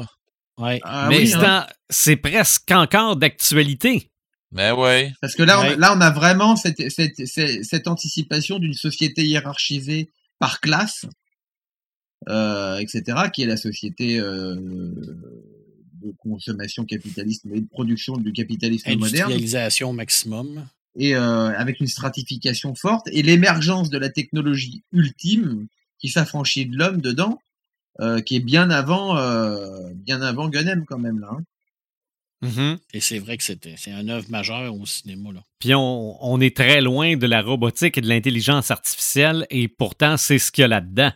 Ouais. Voilà, moi je, moi, moi, je suis là pour jouer le rôle du vieux qui sort les références de vieux. hein. Ah, arrête, là, on est. On, on te suit tout. Mais, On mais est tous embarqués dans le même bateau. c'est quand même moi le plus vieux. Bon. Mais euh, non, c'est vrai que Metropolis, c'est euh, définitivement la, la, le, probablement le plus vieux film d'anticipation, ben, en tout cas connu du moins. faut faire attention quand on dit les plus vieux parce que quand je suis allé en, à- je suis allé en Pologne récemment, j'étais invité dans un festival, au festival de Łódź, qui est un, qui est une ville magnifique que je conseille à tout le monde. Et euh, on a euh, à l'ouest, comme un peu les, les Français euh, ont tendance à croire qu'ils ont inventé le roman alors que la Chine en faisait 2000 ans avant, Mhm. on a tendance à penser qu'on a inventé un peu tous les concepts. Euh, voilà, c'est Wells qui a inventé la machine, qui a inventé le voyage dans le temps, c'est machin. Et en fait, euh, dans les pays de l'Est, ils avaient des écrivains et des trucs qui, qui... paraît que le premier récit de voyage dans le temps, par exemple, date de, du 15e siècle en Russie. Et en fait, ils ont, ils ont développé des récits comme ça. Euh, et si on creusait, si on avait un spécialiste de, de la littérature euh, et de la culture des pays de l'Est, là, on aurait peut-être quelqu'un qui, quelqu'un qui nous sortirait 10 références d'anticipation qui datent du 19e siècle en Russie. hein. Ah ouais. Donc on a tendance à être un peu ethnocentré sur ces trucs-là. Oui, c'est un sujet intéressant quand même, le, le- le- le comparatif entre, euh, entre la culture occidentale et orientale. Et la, et la- et la- et la grosse différence qu'il y a aussi, c'est que quand on va là-bas et qu'on discute avec les auteurs, eux, ils connaissent toutes les œuvres des pays de l'ouest de l'Europe Ah oui. et des États-Unis, etc., et que nous, on connaît rien des trucs qui ont été publiés là-bas, quoi. Mhm. C'est vrai. Donc, euh, j'inviterai nos auditeurs, s'il y en a qui s'intéressent à ce truc-là, à, à faire leurs recherches OK. Ah Oui. Parce que peut-être que la vérité est ailleurs, là. Bon, il vient d'en plugger un autre. Deux d'un coup, hein. Deux d'un coup. Oui. Mais c'est vrai qu'on pourrait quand même trouver euh, des liens intéressants qu'on pourrait publier pour permettre aux gens de pas nécessairement faire leurs recherches, mais d'en découvrir un peu plus. Ouais, les pister un peu sur. euh, Exactement. Parle-nous de Maxime Chatham, mon, mon ami Red. Là. Non, je vais te faire languir encore un peu. Moi, tu- Ah, Je t'en parlerai dans mon segment. parfait. Justement, on va maintenant passer à la section de Red the Gamer. On va parler de jeux d'anticipation. J'ai très, très hâte d'avoir plus de détails là-dessus parce que autant je pouvais être un peu, euh, un peu mêlé avec l'anticipation, anticipation et jeu là, dans ma tête, ça se conjugue pas nécessairement. Change-moi ça, change-moi les idées, Red. Ben moi non plus, hein. Au début, j'ai fait OK, oui, il y a ça, il y a ça. Euh, j'ai eu un gros neutre. j'ai eu un gros neutre. Puis à un moment donné, ça s'est mis à débouler. Ben, tu sais, comme on fait d'habitude, là. À peu près comme Mhm. on, on cherche un peu, puis maintenant on fait, ben OK, si ça, ça passe, OK, ça veut dire que ça aussi, puis ça aussi, puis bon. Euh, répondre à Marc euh, tout de suite, euh, notre notre bon ami Maxime Chatham se place dans les romans avec la série de sept tomes Autre Monde. Je sais pas s'il y a des gens qui l'ont lu. Euh, peut-être pas les sept tomes, mais bon, en tout cas, moi, j'ai dévoré la série au complet. Mais c'est dans un. C'est c'est dans un. C'est même pas un univers parallèle, c'est dans un. euh, un futur euh, qui est même pas un futur, c'est dans un contemporain immédiat, mais après une tempête qui plonge, euh, qui, qui nous plonge dans le fond dans un univers où le, la, la nature a repris ses droits, puis ainsi de suite. Mais euh, je vais pas vous garocher trop euh, ce qui se passe là-dedans. Lisez-le, c'est vraiment euh, de la bombe. Mais dans le fond, euh, c'est de l'anticipation parce que c'est ou de la prospective, comme on disait tantôt, à savoir c'est quelque chose qui pourrait arriver. C'est oui, ok, c'est tiré par les cheveux, là, puis c'est de l'affaire du fantasy, là. Mais euh, c'est du fantasy, mais avec euh, une grosse twist de ce qui de, ce qu'on vit nous autres. Fait que c'est justement, je veux pas, je veux pas rien dire parce que je veux, je veux pas, euh, je veux Vendre pas me je veux pas, c'est ça, je veux pas vendre de punch là parce que il y a des trucs qui arrivent que tu te dis, ok, mais c'est, c'est quoi ce méchant là, tu sais, c'est quoi le le le, le, le- euh, le truc contre quoi, contre quoi ils se battent puis tout ça, puis tu te rends compte qu'à un moment donné, c'est quelque chose que on, on côtoie régulièrement puis qu'on Ok. s'en rend même pas compte. Mais bon, Est-ce que- euh, oui? Est-ce que ça nous amène à nous poser des questions sur un futur possible? Ben, c'est plutôt sur. c'est- trop fantasy pour dire que c'est possible, mais il y a tellement de trucs là-dedans qui nous font euh, qui nous font penser. euh, tu sais, il y a des, questions euh, plus sociales qui sont posées là-dedans, sans être posées vraiment. qui sont que tu peux voir au deuxième au deuxième niveau puis qui font que tu te dis ok notre vue en société est rendue là, là. OK. Euh, Et tu pourrait s'en aller là. c'est ça, et pourrait s'en aller là. Mais euh, il y a beaucoup de, de, de, de trucs que tu peux voir métaphoriquement là. Fait OK. euh, là-dedans. Mais bon, euh, moi j'ai adoré, puis il fallait que je plug Maxime. Là. Écoute, C'est fait. je, suis son ardent défenseur dans le podcast. là. Bon, puis, puis je vais te garder Lovecraft pour tantôt, Marc, que tu vas voir que tu vas faire Ah ben oui. Bon, Mais bon. parfait. Euh, donc, euh, si je vois dans les jeux vidéo, euh, je, je vais y aller dans le moins hard là, pour tout de suite. Euh, Mirror Edge. Euh, C'est un jeu que j'ai déjà parlé un peu euh, dans. Je me souviens pas dans quel podcast, mais c'est un jeu qui joue qui, joue comme euh, du parcours.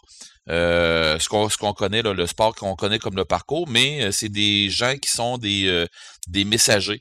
Euh, pour que les messages se rendent vraiment d'un point à l'autre maintenant, qu'ils ne soient pas interro- interrompus ou interceptés par quelqu'un, un tierce qui, euh, qui aurait de l'argent en masse pour euh, tout pirater tout ça. Fait que il, y a des méga corporations qui ont mis la main sur à peu près tout, puis il y a des coursiers qui, ont décidé, OK, moi je vais passer du courrier. Fait que t'es un coursier comme ça, puis là, ben, tu te pousses de un peu tout, puis le, le jeu est vraiment bien fait. C'est fait à la première personne. C'est vraiment génial. Euh, cœur sensible s'abstenir. C'est le genre de jeu probablement que si on jouait sur euh, la VR, ça serait assez, assez intense. Là. Genre de jeu qui joue souvent en hauteur, tout ça. Marc, c'est pas c'est fait pour toi. Je l'ai, je l'ai sur le Xbox 360 et je suis incapable de jouer. OK, bon, ça te donne-tu une idée, jouer à ça avec... Euh, Parce que c'est euh, toujours dans les hauteurs, euh, ça court, Hmm. ça se promène de toi en toi. c'est très difficile pour mon vertige. Fait que non. c'est- Jouer avec le une VR, super- imagine-toi donc. Ah non, écoute, je pense que je ferais une crise de cœur. Ah, j'ai une copine qui écoutait, qui, qui me regardait jouer puis qui disait Mais comment est-ce que tu fais? J'ai mal au cœur à te regarder. Mais Il y, a quel- ça. il y a quelques temps, il y a, il y a Ubisoft qui m'avait contacté pour euh, travailler avec eux euh, sur des, des choses liées à l'univers d'un jeu qu'ils avaient fait Mhm. euh, et qui est qui est euh, qui, qui se passe à- dans le dans un Londres euh, à post Brexit. Je sais pas si vous avez entendu parler de ce truc-là. Alors moi je moi je suis pas du tout dans l'univers du jeu vidéo, j'y joue pas, j'y connais rien. Ah, Et qui, Mais qui se passait à Londres? Ouais, qui se passe à Londres. Il m'avait demandé d'écrire des histoires pour ce pour ce pour cet univers-là, et qui se passe dans un univers post-Brexit euh, où euh, il y a une société de contrôle euh, surveillée par des drones. euh, C'était tout- probablement. euh, Ah, le, le- le nom m'échappe, là, mais. ah. C'est ça, mais il est peut-être pas sorti, Red. Non, non, non, non, non, non, non, non, non, non. Si c'est le jeu que je pense, il est- c'est un jeu qui est sorti. On n'est pas à premier opus en plus. là. C'était pas le, le truc là, qui ressemblait à Call of Duty, là, mais qui, qui se passait dans une ville. Là. Puis Non, comment- euh, tu m'en avais non, pas parlé de ce jeu-là? Là? Tu Non, ce que je parle, on, en- on en des, a des, déjà parlé. des, des- voyons, des, Obsessions, non? Ah, Ah, c'est ça. qui fait défaut. Je déteste ça. Et là, je suis en train de chercher. OK, c'est Euh, pas grave. C'est pas grave, on- je vais revenir tantôt. Euh, Watch Dog, 1, 2, 3. Euh, ben, le Ok. 3 qui s'en vient. The Euh, Divisions. The Division, oui, je vais en parler tantôt de Division. Euh, Pas ça. mais Watch Dog, dans le fond, qui se trouve à être. euh, euh, c'est pas. C'est- même pas dans le transhumanisme. Parce qu'il y, a deux jeux que je vais parler, qu'on a parlé dans le transhumanisme un petit peu. Mais euh, Watch Dog, c'est beaucoup plus dans la technologie qui avance euh, de plus en plus. euh, qui fait que dans le fond, on se ramasse avec des. un- un- un, c'est dans un futur très très très très proche Watch Dogs. C'est beaucoup une histoire de hacker. Fait que euh, c'est quelque chose qu'on peut qu'on peut se rapporter euh, beaucoup à du euh, à, de l'anticipation parce que c'est une anticipation qui existe presque déjà. Est-ce qu'on appelle ça une prospective ou une anticipation ou je sais pas, je, je, sais pas comment le qualifier. Peut-être que vous pouvez m'aider vous autres, mais c'est sûr que si vous n'êtes pas dans le milieu du jeu, mais c'est une histoire de hacker là, avec euh, des, des corporations encore qui foutent la qui foutent un peu la merde, puis euh, tu sais qui ont décidé que ils vont ils vont ils vont tout diriger là. Fait qu'à un moment donné, euh, tu finis tu finis par par t'écœurer, puis là, ben c'est ça. Il y a des hackers qui ont décidé qu'ils prenaient le dessus. On pourrait, on pourrait quasiment dire que c'est la réalité. ben, c'est presque ça. Euh, mais non, les corporations Qu'est-ce qu'on ferait sans les corporations là? Ben, Shadowrun n'existerait pas. Ça, c'est sûr. On n'aurait plus rien à raconter en ce moment. Ah, ben, c'est ça. Euh, après ça, dans les Call of Duty, euh, ils ont sorti Modern Warfare. Je veux pas, je voulais pas parler de Infinity Warfare parce que Infinity Warfare est beaucoup plus sci- science-fiction, mais c'est du hard science fiction. Mais euh, dans Modern Warfare, on s'en va plus dans les euh, dans la guerre euh, avancée technologiquement, euh, mais c'est des trucs qui qui, qui, pourraient arriver là, euh, parce que les Call of Duty, euh, j'aime bien comment est-ce qu'ils font euh, leur truc. C'est sûr qu'ils basent beaucoup leur jeu sur le, le multijoueur, mais euh, ils, ils vont de plus en plus aussi avec euh, la clientèle qui aime ça jouer euh, du, du mode histoire. Là. Un peu comme moi qui, qui aime pas jouer du, euh, du PVP, euh, du player versus player. Je suis je suis pas ce genre de joueur-là beaucoup. J'aime mieux jouer en coop avec euh, mes amis, genre euh, sur des gros euh, sur des gros MMO, là, des, des gros jeux multijoueurs online. Là, ça, j'a- j'adore. Avec des, des open maps, là, des, des, des- Ouais, ouais, ouais, ouais, ouais. Ouais, ben, j'étais pas un gros joueur de ça, mais j'en suis devenu un avec le temps, puis là, ben, c'est. Je passe, je, je passe pas mon temps là-dessus, mais sauf que je connais beaucoup de monde qui font rien ça aussi. Là. je trouve que Euh, c'est plus le fun de, le mode coopératif que se taper sur la tête avec des mitraillettes. Là. Ah oui, ben oui, oui, ben oui, ben oui. Tu te C'est bien plus le fun. Non, non, non, c'est bien plus le fun. Là. Euh, ensuite de ça, dans, la- dans les Assassin's Creed, c'est pas de l'anticipation tant que ça, sauf que quand tu regardes l'histoire derrière Assassin's Creed, que tu te dis, OK, mais c'est parce que ça joue dans, le- dans le passé. Ouais, OK, je suis d'accord, ça joue dans le Ah passé. oui, Sauf que-.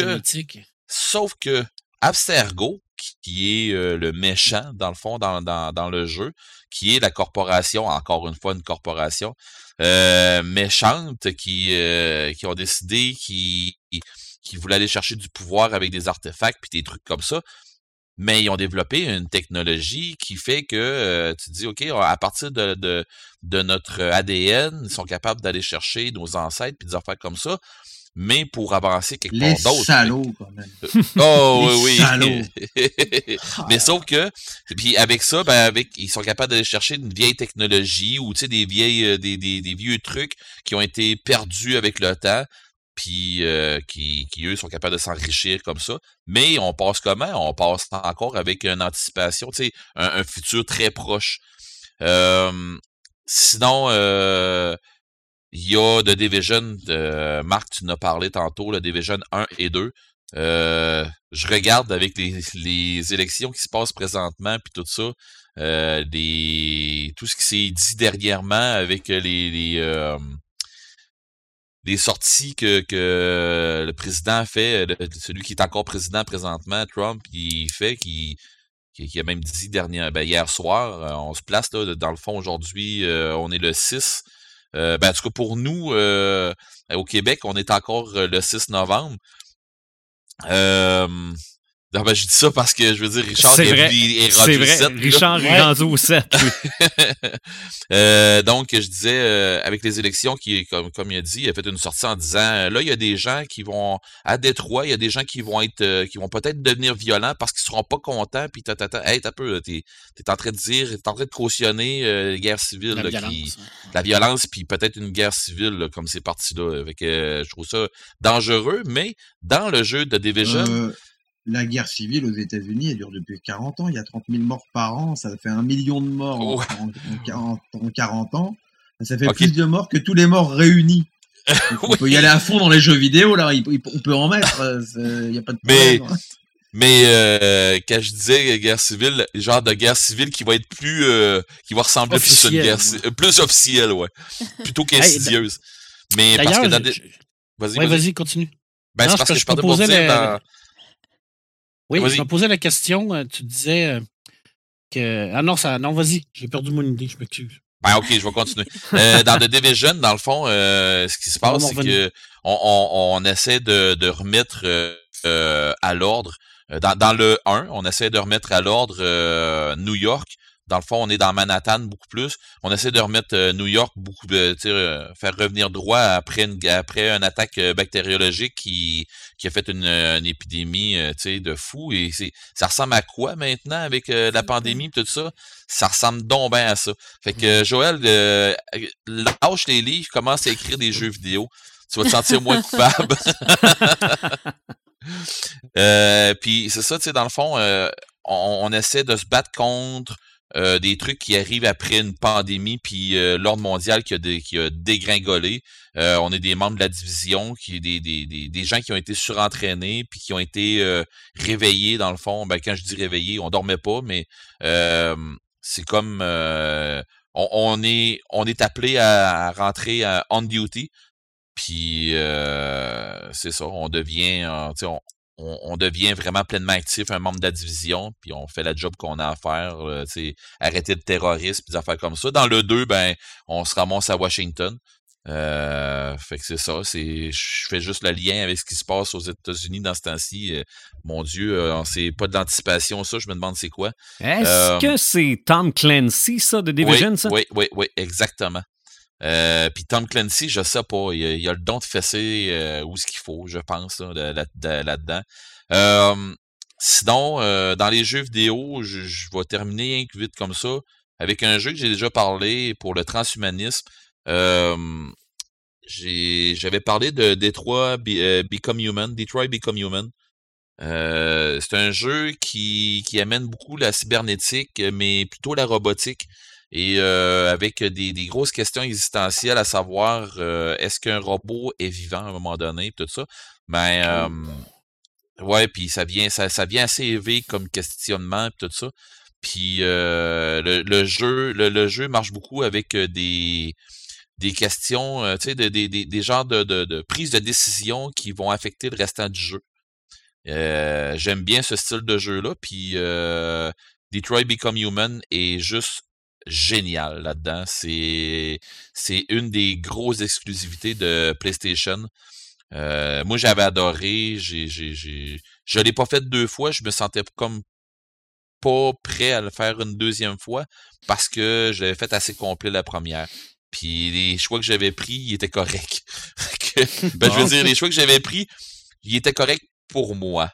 Ça veut pas dire que quelqu'un d'autre va le, pre- va le jouer, qui ça va être ça va être correct. Mhm. Euh, mais écoutez, j'ai pris à un moment donné, tu sais, juste pour donner une idée, euh, il y a un robot qui parle, euh, qui, qui se trouve être même, même là, en le disant, je me je me posais la question est-ce qu'un robot peut devenir humain? Mais je ne rentrerai pas dans, le- dans, dans le débat du transhumanisme, mais à un moment donné, la femme qui, qui, qui est dans le menu de base, puis qui parle comme si t'étais son ami, puis tout ça, elle te demande si elle peut être libre. Ben, mais c'est elle qui fait le menu. Elle te demande si elle peut être libre. Ben, je l'ai libéré. Puis, coudon, j'ai- je je trouve ça plate. J'ouvre le jeu, puis le T'as jeu... plus de menu. J'ai plus de menu. Ben oui, j'ai un menu, mais le menu, il est plate. Il est vraiment plate. Elle est plus là. Elle me jase plus. euh, tu sais, c'est... J'ai fait, OK, t'as peu, on- je viens vraiment de poigner de quoi. Mon jeu est brisé. Faudrait que je le ça. désinstalle, je le réinstalle. Je la, je la considère-tu vraiment comme quelqu'un? Ben, c'est, c'est, euh, c'est là que je me suis rendu compte, probablement que euh, oui, je viendrais à considérer les robots avec, euh, pas avec une arme, mais presque. Mais bon, euh, ceci dit, euh, pour les Tu jeux peux pas vidéo, sais- réengager? Non, Tu peux pas la réengager pour lui dire non, elle est partie. euh, Non, elle est partie, elle est libre, elle est partie. 50 000 Pour ce par année. Pour ce qui, Toi et mon pour ce menu. qui est de l'âme des robots, des robots, c'est ce qui explique qu'au Japon, on n'a pas de réticence à développer des robots, comme c'est comme c'est une culture animiste euh, qui pense qu'il y a des esprits dans toute chose. Dans Oui, les oui, oui, Dans oui. les arbres, etc. Ils ont, ils développent des robots parce que pour eux, ça leur pose aucun problème qu'on puisse penser qu'il y ait, euh, qu'il y ait Ils sont une vie intérieure dans une bestiole comme ça, quoi. Question transhumanisme, ils sont avancés sur une coche euh, comparée à nous autres. En tout cas, au Ouais. Québec, là. Euh, Ah, absolument. Ils sont, sont très avancés. Je suis d'accord avec Richard là-dessus. euh, ils ont, ils ont un pas d'avance sur nous autres. Là-dessus, Ils sont là, gentils, ça, les repos au Japon, ça aussi. euh. hmm. Actuellement, ils- nous autres, on Peut-être les pas voit toujours. comme méchants. Là. Moi, sur le transhumanisme, qui est, qui est sur les récits transhumanistes, on est vraiment dans la, dans la Ouais, c'est parce que je dans les anticipations. Moi, je suis très pour le transhumanisme parce que, étant un peu anarchiste sur les bords, je me dis que si, on, si Elon Musk demain, il demande à être congelé pour qu'on puisse un jour mettre son intelligence dans un ordinateur ou transférer tout de suite son intelligence dans un ordinateur, moi, je suis prêt même à payer tout de suite pour transférer son intelligence dans un ordinateur tout de suite là. Qu'on en finisse, quoi. Je veux dire, on sera peinard une bonne fois pour toutes et après on, on débranche le machin et on est peinard, quoi. On, on peut, On en on peut-tu finit faire ça avec ce? Ah. Avec Bezos, avec, avec tous, avec tous, tous. ça serait vraiment le pied, le, moi, je- le transhumanisme maintenant. Maintenant. Ah, d'accord. Euh, euh, un autre jeu qui avait sorti beaucoup avec euh, en rapport avec l'anticipation, puis ça rapporte beaucoup avec euh, la cybernétique, ben c'est sûr qu'il va y avoir euh, euh, puis là ben je me lance là, mais euh, Cyberpunk 2077 que ça va jaser de, Quoi? de, de- de cybernétique. Je pense Ben, à un moment donné, ce jeu-là devrait sortir viens- peut-être en tu viens de 2077. crier au loup, Lorette. Tu viens de crier au Non, loup. non, non. Le jeu devrait sortir avant 2077 parce que ça devrait. En tout cas, à moins qu'il change le nom du jeu. Il y a, Euh, il y a bien des chances qu'on voit Avatar 2 avant ce jeu-là, Red. Ça n'a pas de sens, ça. Euh, sinon, encore dans le même style, un peu que ça, euh, Deus Ex, la série Deus Ex, c'est un jeu qui a rapport beaucoup avec... euh, tu sais, au lieu de faire du trans... De, de- ça a commencé avec des transplants qui ont été des, des, des gens qui ont... des athlètes, mettons, que, qui lui manquent une jambe, ben maintenant, ils ont une jambe cybernétique. Puis euh, tu sais, c'est pour, pour leur aider à fonctionner. Fait que c'est, c'est tous des trucs comme ça, ça commence avec ça, mais à un moment donné, ben, la cybernétique étant ce qu'elle est et, et le monde étant ce qu'il est, euh, ça vire comment? On ça vire vers la, dé- la défense vire à l'armement et ainsi de suite, puis la cybernétique embarque là-dedans. Mhm. Fait que, euh, anticipation, ben oui, je pense que ça embarque là-dedans. Ça, Euh, rappelle, ça rappelle le film Anatomie 2, là, ce que tu racontes sur, le, sur les sportifs euh, et les. j'ai jamais vu Anatomie bureau. 2. Bon, Ça me dit Après, rien. c'est- on, on est en train de se faire une bonne liste de films à regarder. Ouais, c'est probablement, c'est- est- c'est un réalisateur euh, autrichien qui est absolument génial, qui avait fait Anatomie 1, évidemment, parce qu'après il a fait Anatomie 2. Et euh, le premier, c'est sur, euh, c'est pas du tout lié à l'anticipation, mais le, deux- le deuxième a un- vraiment un côté anticipation. Le premier, c'est- une question sur, c'est sur l'éthique de la médecine et l'histoire allemande et le nazisme. Et le deuxième, euh, c'est un truc sur des, sur des chercheurs qui, qui essayent sur eux les, les, les trucs d'amélioration de, OK. Ben, il y a, il y a une Euh, série ça sur Netflix, justement, avec une affaire de biologie, tout ça, là, puis que des, des étudiants en biologie qui, qui trouvent des trucs, là. Euh, fait que je pense que oui aussi, là, euh, pour l'anticipation, ça peut embarquer, mais je me souviens pas du nom. C'est un très très bon réalisateur. Vraiment, c'est un type Ok. Je connais pas. Ben, je connais pas. Je dois connaître, mais finalement. euh, Autre chose à découvrir. Ouais, c'est ça. Euh, je lâche le jeu vidéo, j'embarque dans le jeu sur table. Euh, des vins modernes, qui est euh, qui, qui est un jeu, c'est c'est comme si on prenait Donjons et Dragons, mais on l'apporte euh, dans notre monde contemporain. Mais il y avait aussi sorti des vins futurs pour aller avec ça. Et euh, des, des vins futurs qui, ça, qui, qui nous fait juste nous avancer quelques années un peu. Euh, c'est là qu'on commence à développer les mechas. euh, puis, mais sauf qu'on reste encore dans un peu de Donjons et Dragons, mais avec une touche futuriste. Ben, non, non, je viens de voir ton lien avec Lovecraft. Ah ah! Est-ce que tu connais ce jeu de plateau des années 80 Alors, je sais pas si vraiment c'était un jeu de plateau, mais c'est un truc à, un truc à la Donjons et Dragons. Qui Vas-y. s'appelait Paranoia. Je sais pas si ça Oui. existe encore. Oui. Oui, mais c'est ça, ça a été rapporté aussi en RPG, aussi en jeu euh, du genre euh, un jeu de- en jeu de, de rôle. Euh, Paranoia. Mais oui, ça a été c'est, c'est, c'est un jeu de plateau à la base, si je me trompe pas, ouais. J'ai jamais vraiment joué, par exemple. C'est vraiment, honnêtement, tordant. Mais on en a déjà parlé, Marc, Oui, ensemble. là, fait que, euh, Moi, j'ai la première édition française encore ici. Là, puis, euh, OK. euh, avec Bon. l'ordinateur qui t'envoie faire des missions absolument farfelues. Ouais, qui ont comme pas de sens. là. Non, c'est, Euh, vraiment comique. là. Dans, euh, dans le RPG encore, euh, il y a GURPS qui ont fait une adaptation pour un jeu en, en avancement un peu, mais en avancement euh, passé le moderne, là, en, en futur, mais encore là, euh, le maître de jeu en fait bien ce qu'il veut. Euh, Trini- Trinity, ça c'est dans le hum, World of Darkness, euh, tu sais, j'en, avais parlé pendant le podcast des, de- sur les vampires. Mhm. Euh, la maison d'édition, ben c'était comme euh, des, des, des, des, des gros joueurs dans le RPG euh, qui ont sorti un jeu euh, futuriste et euh, qui s'appelait Trinity. Puis dans le fond, euh, on se ramasse dans un univers, euh, dans notre univers, avec euh, la première apparition, euh, le premier contact qui s'est fait avec, avec une entité, puis dans le fond, ça nous apporte de la technologie. Tu sais, la bonne vieille histoire qu'on qu'on qu'on sait tous là, avec le premier contact et ainsi de suite. Puis ben là, ben, la découverte d'un paquet de trucs là, euh, qui, qui, qui s'en vont avec ça. Fait que Trinity, c'était un jeu euh, sur l'anticipation, oui, ça pourrait être là-dedans. Et euh, là, je m'en vais plugger. euh, Notre ami Lovecraft. je m'en vais, je m'en- ouais, je m'en vais plugger notre ami Lovecraft avec euh, Toulouse Tech. Ouais. Je l'ai vu, là. Ah ah, si vous voyez aller, hein. Ouais. Dans le fond, Toulouse Tech, euh, c'est c'est carrément dans le futur de Call of Toulouse. Euh, tout ce qui est rapport avec euh, les grands anciens et ainsi de suite, euh, ça, ça continue là-dedans. dans- c'est juste dans avec des grandes corporations encore. Et, et, et dans le fond, on se ramasse avec on se ramasse avec, euh, dans le fond, les, les grands anciens qui, qui se réveillent, puis ainsi de suite, là, qui vont faire, qui vont foutre la merde. Et encore là, avec une histoire avec des mechas aussi pour se battre contre les grands anciens, puis des affaires comme ça. Ouais, Euh, c'est- ouais, mais ça doit être. Il utilise l'Internet pour faire rêver Oh, les ouais. gens. Euh, je- ça se là, on n'est plus vraiment dans l'anticipation, là. Euh, oui, Oui mais puis non. Euh, oui, puis non, je veux dire, euh, sur, je dirais, euh, sur table, là, ça dépend toujours où le, où le, le maître de jeu t'envoie. hein. Euh, si on fait une game de, hum, si on fait une game de, de, de Cthulhu avec un univers, dans, dans- dans notre univers qui est contemporain, mais on fait juste avancer un petit peu dans la technologie, euh, c'est facile.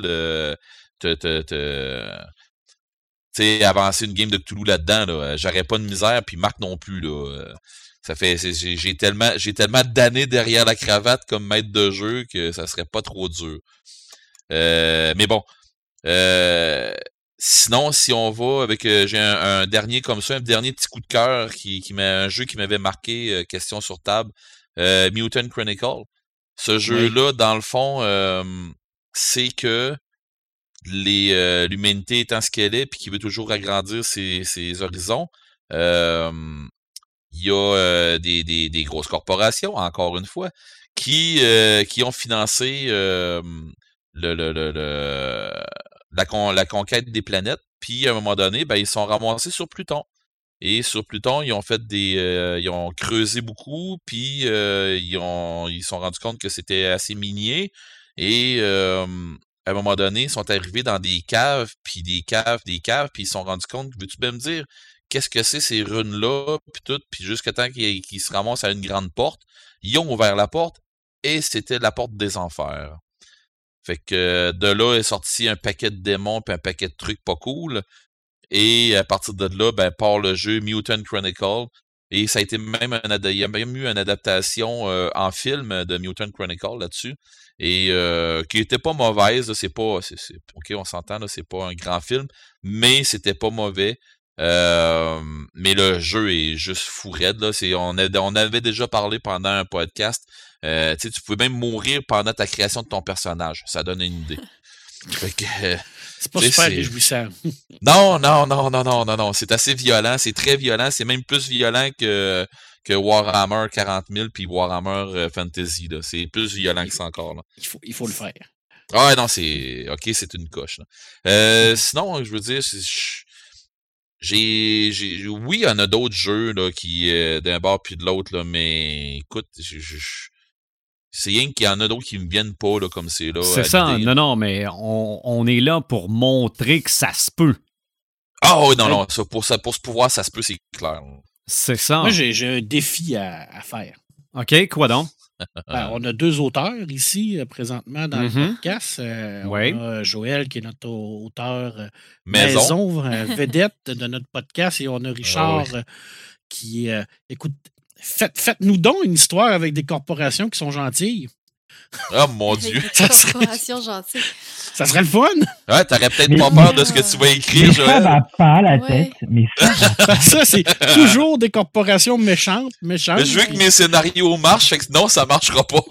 Mais, mais au final, ça va être. euh, il va y avoir de la corruption quand même. On pourrait écrire une histoire avec des, des corporations de gauche qui, qui sont pro-environnement et tout. Puis. Si, attends, tout est beau, puis si, tout est beau, puis si tout est joyeux, il n'y a pas d'histoire là, en bout de ligne. Non, mais ça, avec ça- des ça- poneys, avec, avec des poneys avec des cheveux arc-en-ciel aussi. Ah oui. Bon, C'est ça, ça veut dire que Ben, mon tu défi... l'as ta euh, réponse, Marc. bon, parfait. My Little Pony The Next Level. Ah oui, niveau 2. Mais c'est pas mal ça. Ce qui veut dire qu'encore une fois, on vient de dévoiler qu'on a un sujet très vague. Euh, vague, vaste, qui était vague pour moi quand on a commencé et qui l'est maintenant beaucoup moins. Euh, c'est grand le monde de l'anticipation, mais j'espère que si vous ne connaissiez pas l'anticipation, on vous a donné quelques pistes.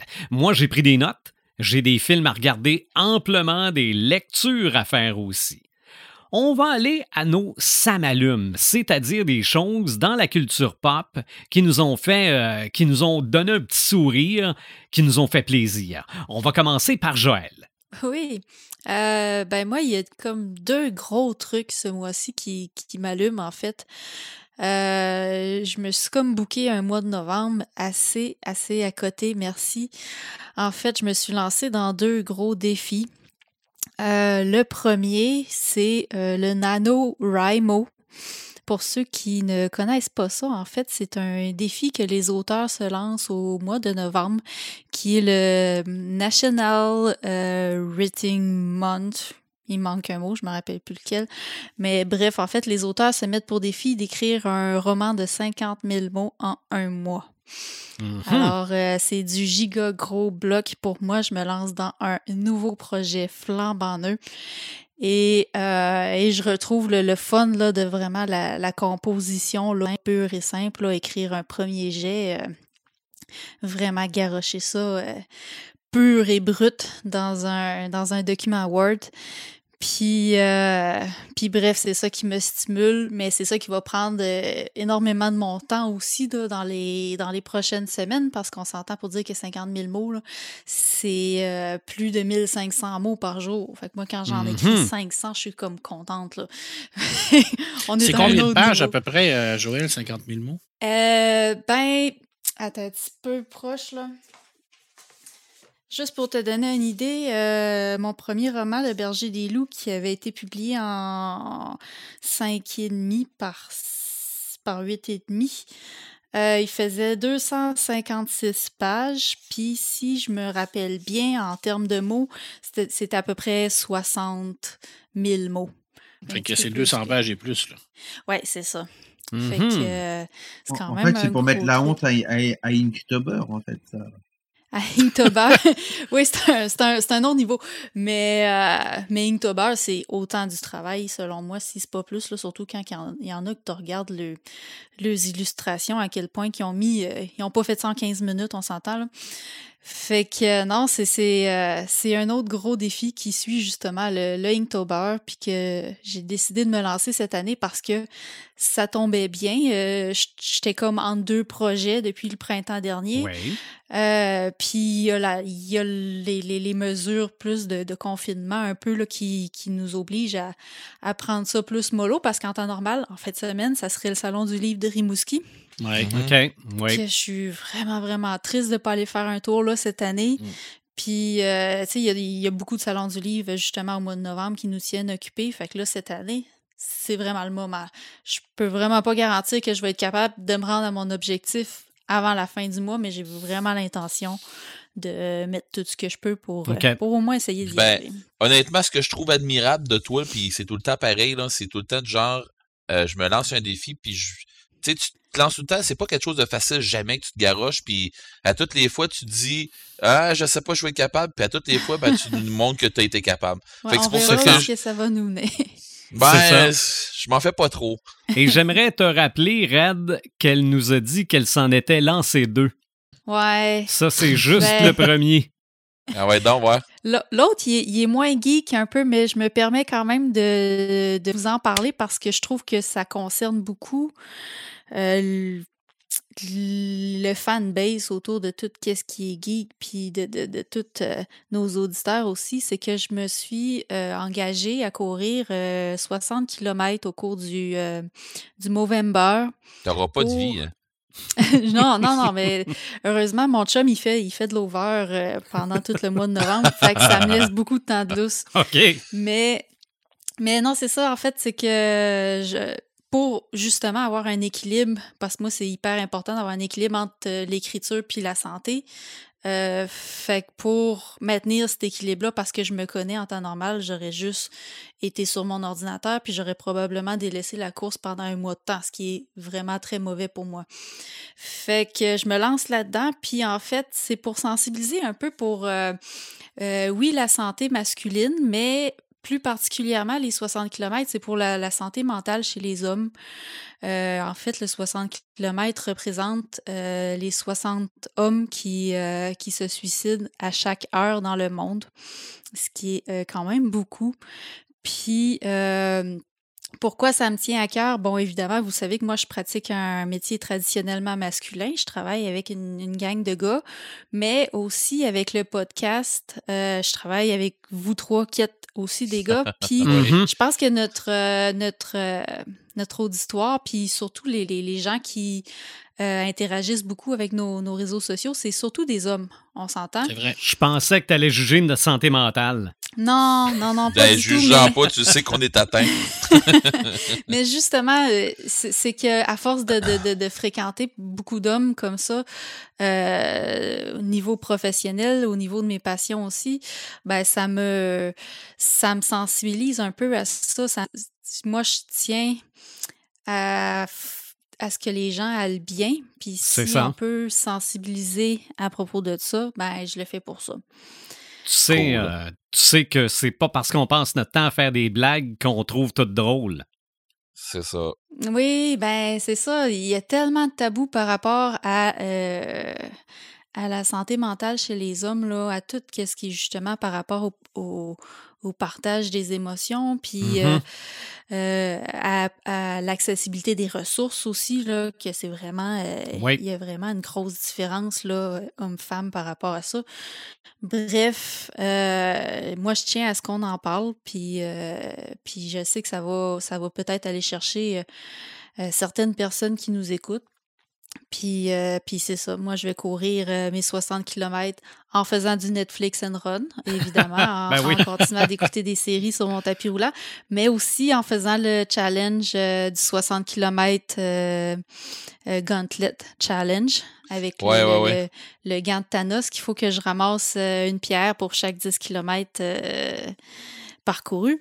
Fait que, fait que je vais ça, jumeler un peu. ça c'est geek. Oui, oui, Mm. ben, il- il- tu vois que la, la geek est jamais loin en arrière, même quand elle court. Là. Non, non, non, ça c'est clair.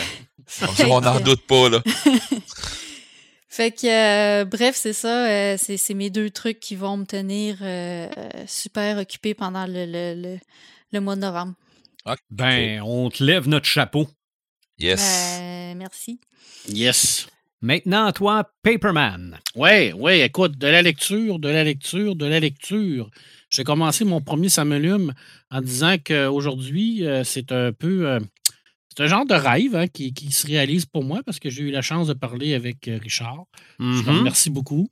Alors, euh, c'est un honneur. En plus de ça, euh, je, je le relie avec notre, notre thème du voyage dans le temps parce que Richard, il parle un peu de. de- il parle de notre avenir, hein, parce que pour lui, c'est le, 7 c'est le 7 novembre, nous autres, on est le 6. Fait qu'il est dans le Mhm. futur. en plus, c'est pas merveilleux, la vie, hein? c'est incroyable. C'est la première Tout- tout fois qu'on tout. fait un vrai voyage dans le temps. La première fois qu'on parle avec euh, euh, un homme du futur. Quelqu'un du futur. C'est extraordinaire. Euh, deuxième, ça m'allume. euh, écoute, un trip total ces temps-ci. Demandez-moi pas pourquoi. Euh, je suis en train de me retaper toutes les saisons d'X-Files Oh. et je tripe comme un petit garçon. Mhm. C'est mal J'avais- à cause de moi? À cause de À moi? cause de toi? Je suis désolé. Euh, écoute, j'étais très jeune à, à l'époque de, de, de- de la première sortie en 94. Écoute, j'avais, j'avais 19 ans, alors euh, je- j'avais écouté X-Files, mais je pense que j'avais pas tout, euh, tout saisi, les trucs qu'il y avait à l'intérieur de ça. Euh, avec le recul, à 45 ans, je le réécoute, puis je vois plein d'affaires, plein de références, un paquet de trucs. Je pense que j'aime encore mieux ça. Puis euh, c'est ça, c'est, c'est vraiment un trip de, de, de, de me retaper tout ça. J'ai du temps à perdre, ça a l'air. Hein? Fait que c'est, mais Je pense que mon meilleur la- épisode. On appelle ça la euh, passion, Marc. Ouais, Mon meilleur alors, euh, épisode de tous les temps, moi, de X-Files, je pense que c'est celui qui ont fait euh, Cops, mais avec un genre de bébite qui court après là, tout le temps. Là. je suis pas rendu là, je finis la saison 1. Là. Ah non, non, non, mais t'as déjà écouté ça, là? Oh oui, oui, oui, oui, oui, oui, je m'en souviens. Ah ouais, ça c'est. En tout cas, mais bon. Mais là, je vais, je vais m'en aller tranquillement vers ça. Là. Puis je termine, ben, euh, tu sais, j'ai- quand j'ai commencé à lecture, lecture, lecture. Là, j'ai fait quand même euh, deux, deux, deux, deux blagues parce qu'on sait tous que c'est moi le plus euh, humoristique de. Ah, ben oui, podcast. ben oui, absolument. Euh, écoute, Renaissance, tome Comme une 3, brique. Comme une brique.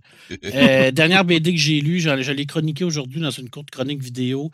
Euh, Fred Duval au scénario, NM au, au dessin et aux couleurs. Euh, c'est de la science-fiction. C'est extrêmement bien écrit, mais en même temps, c'est de la science-fiction qui n'est pas négative. C'est de la science-fiction qui nous parle qui vient sur notre planète pour essayer de sauver l'humanité, mais en même temps, ils ont- il y, a, il y a tout un point de vue politique autour de tout ça.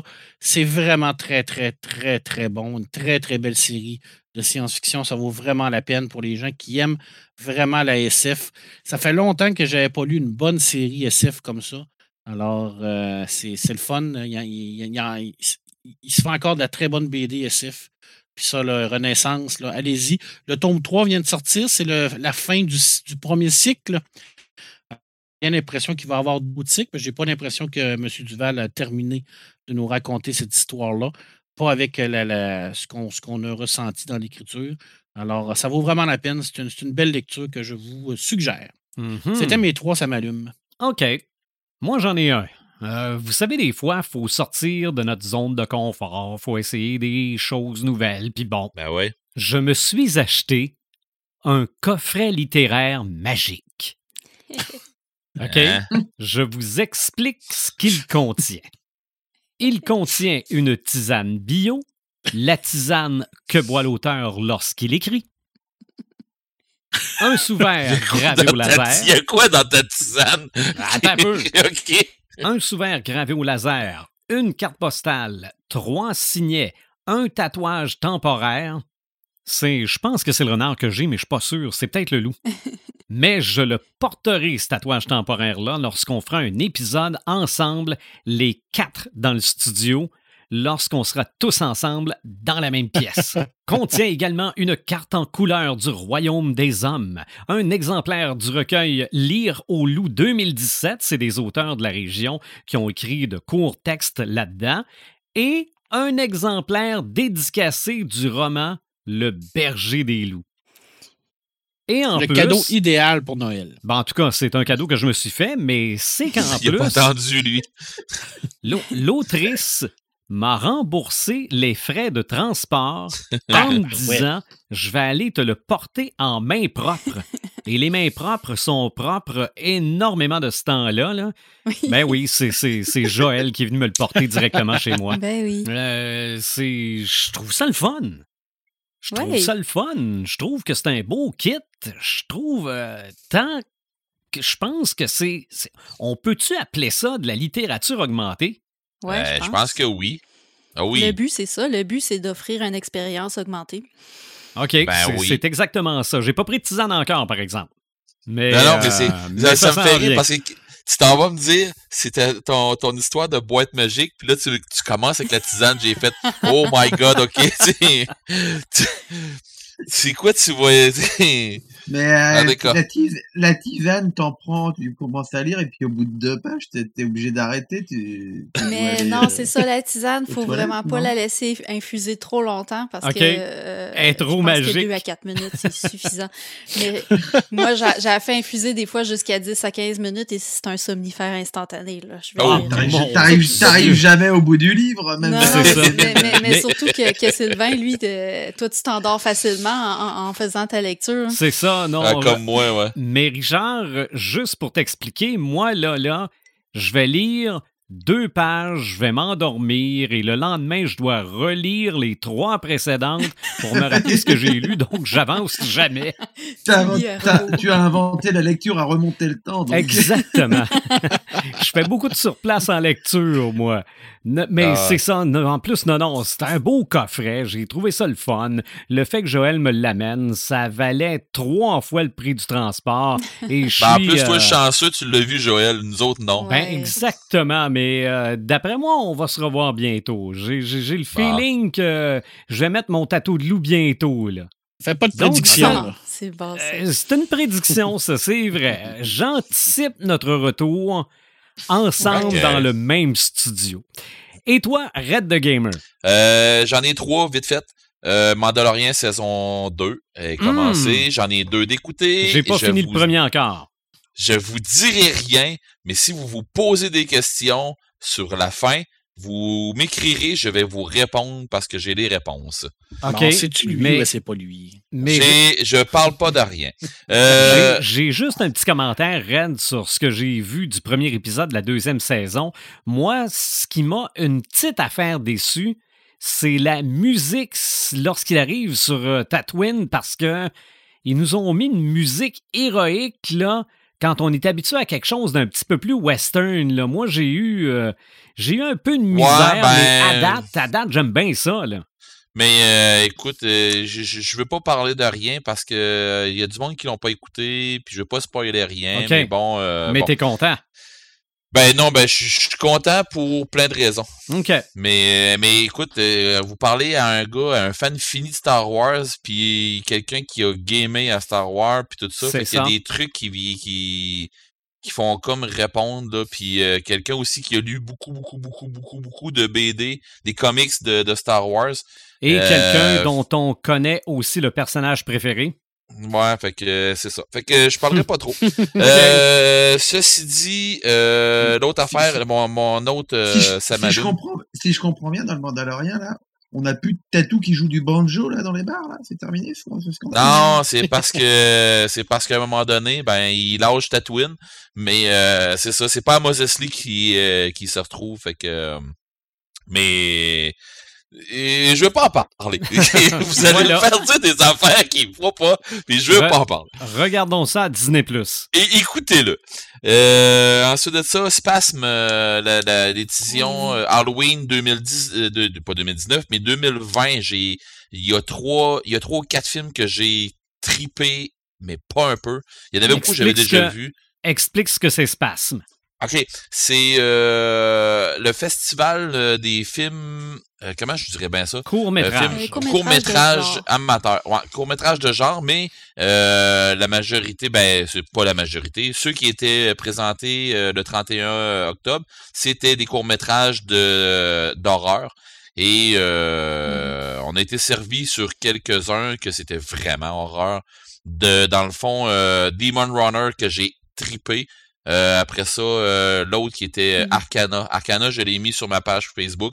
Allez voir ça. euh, il y a- c'est- on- même si c'est en anglais, si on s'en sac donc ben. Euh, Tu sais, je veux dire, c'est, Non, mais c'est parce que même il y a du monde qui va me dire Ouais, mais je comprends pas l'anglais, puis le film, il a l'air d'être parti en anglais. Ouais, mais il y a deux, trois paroles, c'est, tout. Ouais, non, Fait c'est que, c'est- montez le son. Si vous avez un cinéma maison, mettez ça là-dessus, ça vaut la peine. Euh, Il y avait Wormhole qui était aussi euh, excellent. Puis il y en a eu quelques autres aussi, mais euh, j'ai tripé. euh, pour vrai, là, c'était ma soirée Halloween. Je me suis faite avec, euh, avec eux autres. J'ai écouté du début à la fin sur, sur mon écran 65 pouces avec le gros cinéma maison. Euh, j'ai chauffé le poêle puis j'ai mangé des cochonneries. Fait que, Ah. pour vrai, mon Halloween, mon Halloween était euh, au top cette année. T'arrives-tu à croire que j'ai réussi à m'endormir là-dessus? C'est pas parce que c'était mauvais, là, c'est juste parce que j'étais vraiment encore. cette journée-là. C'était la tisane C'était magique. brûlé, là. oui. Mais euh, il y en a beaucoup non, que tu peux. Ce que j'ai pogné, c'était vraiment excellent. C'est ça, il y en a beaucoup que tu peux aller voir euh, sur euh, sur euh, a- aller voir sur euh, c'est quoi c'est festivalspasme.ca ou space.ca. Euh, Mais tu ils peux aller auraient pu- voir Vas-y. Ils auraient pu faire un co- ils auraient pu faire un coffret euh, spasme avec la Ils en tisane. ont fait des la coffrets. tisane spasme aussi. avec la tisane, tu vois, qui. Ah ouais, qui hein. te garde sur un gros là. Qui a un laxatif ou un truc comme ça, tu vois, la tisane. euh. Mais euh, c'est ça, allez voir sur leur site internet, euh, tu peux avoir euh, ou sur Facebook aussi. Euh, dans le fond, vous pouvez avoir euh, la liste. la liste ouais, de des films, puis vous pouvez aller probablement les chercher toute la gang sur euh, sur YouTube parce que Arcana, j'ai été les rechercher sur YouTube. Ben, parce que Euh, c'était leur best-of aussi. là. C'était des Ouais, films qui avaient déjà été diffusés. Puis... C'est ça, c'est ça, c'est Mm. ça. Mais euh, je suis juste. Je je suis pas content de la pandémie, mais la pandémie nous apporte des trucs le fun Ouais. comme ça. Tu sais, j'aurais pas été capable d'aller le voir à Montréal, euh, Ouais. live, tout ça, euh, pour, pour plein de raisons. Puis finalement, ben, je l'ai écouté chez moi et ça a été juste génial. Mhm. Euh, puis mon dernier gros, gros, ça m'allume. Vous savez que euh, nous autres, on n'a jamais arrêté de, de, de, gamer sur table, même euh, malgré pandémie, avec euh, Roll20. Et j'ai initié un de mes grands amis là-dessus. Cette semaine, Marc s'est garoché dans le jeu de rôle online. Marc, il m'a posé quelques questions, puis j'ai fait Ah ouais, tu me poses des questions. on va aller, je vais aller te faire un, test, puis on va jaser là-dessus. Puis autant que. T'as vu, t'as vu une porte, t'es entré. Ah, grand coup de pied, mon gars. Euh, mais non, c'est que dans le fond, je me suis dit, sérieux, après qu'on ait fait, euh, Marc, euh, notre, petit, notre petit test, tout ça, j'ai une fois j'ai eu qu'on a eu fini tout ça, j'ai j'étais en train de, de... quand j'ai refermé mon, mon, mon roman en allant me coucher, je me suis dit attends un peu là. Marc m'a amené à lire comme j'ai jamais lu. Je m'achète des romans qui sont des briques et je suis en train de passer à travers de Alice. J'ai de la misère à me coucher. J'ai de la misère à lâcher mes pages parce que je me dis, OK, c'est beau, faut que j'arrête. Là.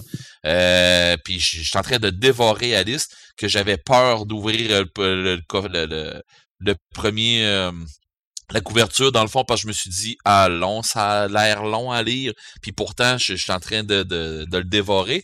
Et j'aurais pas fait ça si ça avait pas été de toi. Fait que probablement que si ça avait pas été de moi, tu te serais pas garoché dans Roll et faire et faire des, euh, des games online. Fait que je me dis quelque part, euh, bienvenue dans le club. C'est ça, c'est ta vengeance.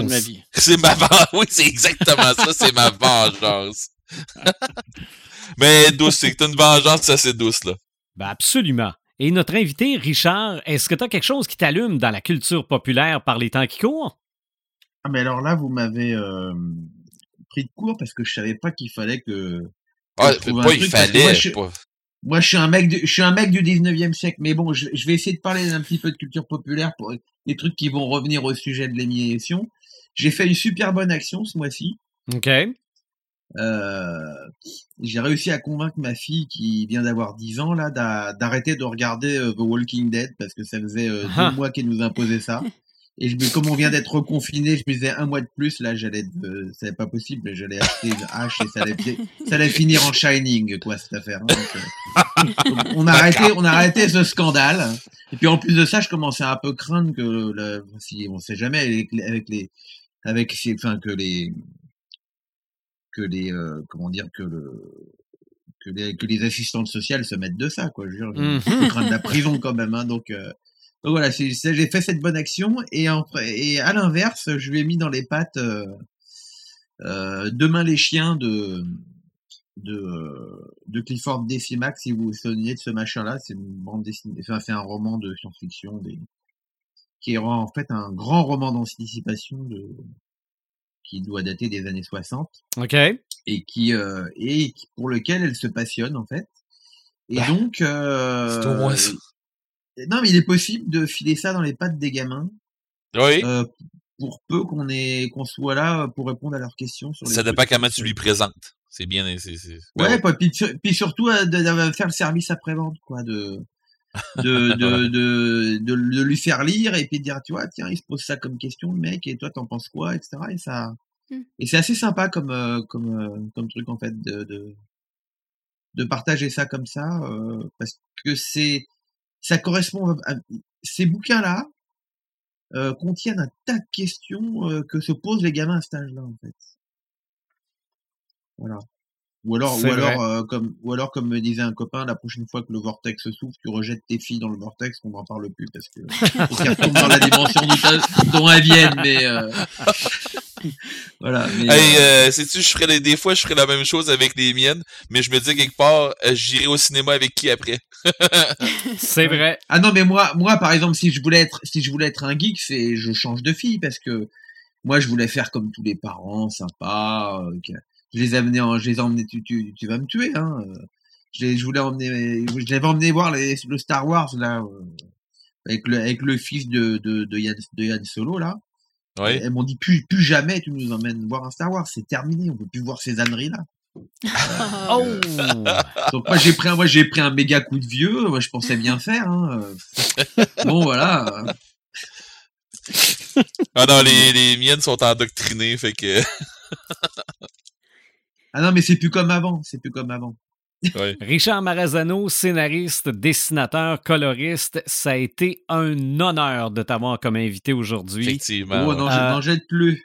Plus. Moi, ça m'a fait plaisir d'être avec vous, en tout cas. Oui, ben, je- j'ai commencé ce podcast-là dans le néant total.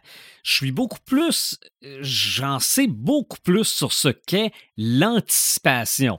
Et oui, je vais regarder les, les films qui manquent à ma culture là-dessus, mais euh, non, non, ça a été vraiment très intéressant. Oui, Oui. on, on s'en va souvent du côté philosophique, on se pose beaucoup de questions, mais j'aime ça quand on s'en va dans cette, dans cette c'est- voie-là. C'est un genre qui que- porte quand même un petit peu. hein. Oui, raison. absolument, T'as raison. absolument. Mais faut penser à notre prochain épisode. Ben, c'est pas déjà trouvé? Oui, ben moi je l'aimais, je l'aimais bien ce thème-là. Ben, moi Moi aussi. aussi. J'ai déjà commencé à travailler dessus. OK. Eh, Il y a le. Après l'anticipation, faut faire le rétrofuturisme. Eh, mon oh, Dieu. rajoutons ça sur la liste. Un gros thème de plus sur notre liste. Non, je dis ça parce que je fais, je, je fais plein de bandes dessinées comme ça en ce moment, donc euh, moi je me Ok. case, tu vois. Ah ben ça, ça veut dire qu'on doit être invité. Mon Dieu. Euh, mais euh, il a, il a dit le mot. Il a dit le mot, puis j'ai déjà des jeux qui me viennent dans la tête. Ok. c'est pas drôle. Ben si, Richard, on parle de rétrofuturisme, on te rappelle. Ah oui. C'est sûr, sûr, sûr. Mais il y a de fortes chances que le prochain épisode soit neige et glace. Yes. Oui. Parce que moi aussi, il y a des choses qui me viennent en tête concernant la neige et la glace, là. Mm. Euh, je pense que c'est un personnage en soi qu'on va découvrir dans la culture populaire. Donc, continuez de nous suivre. Absolument. Ouais. Continuez de nous suivre sur notre page Facebook, notre site internet, les différentes plateformes de streaming. On se retrouve pour l'épisode les crinqués. 110. Salut!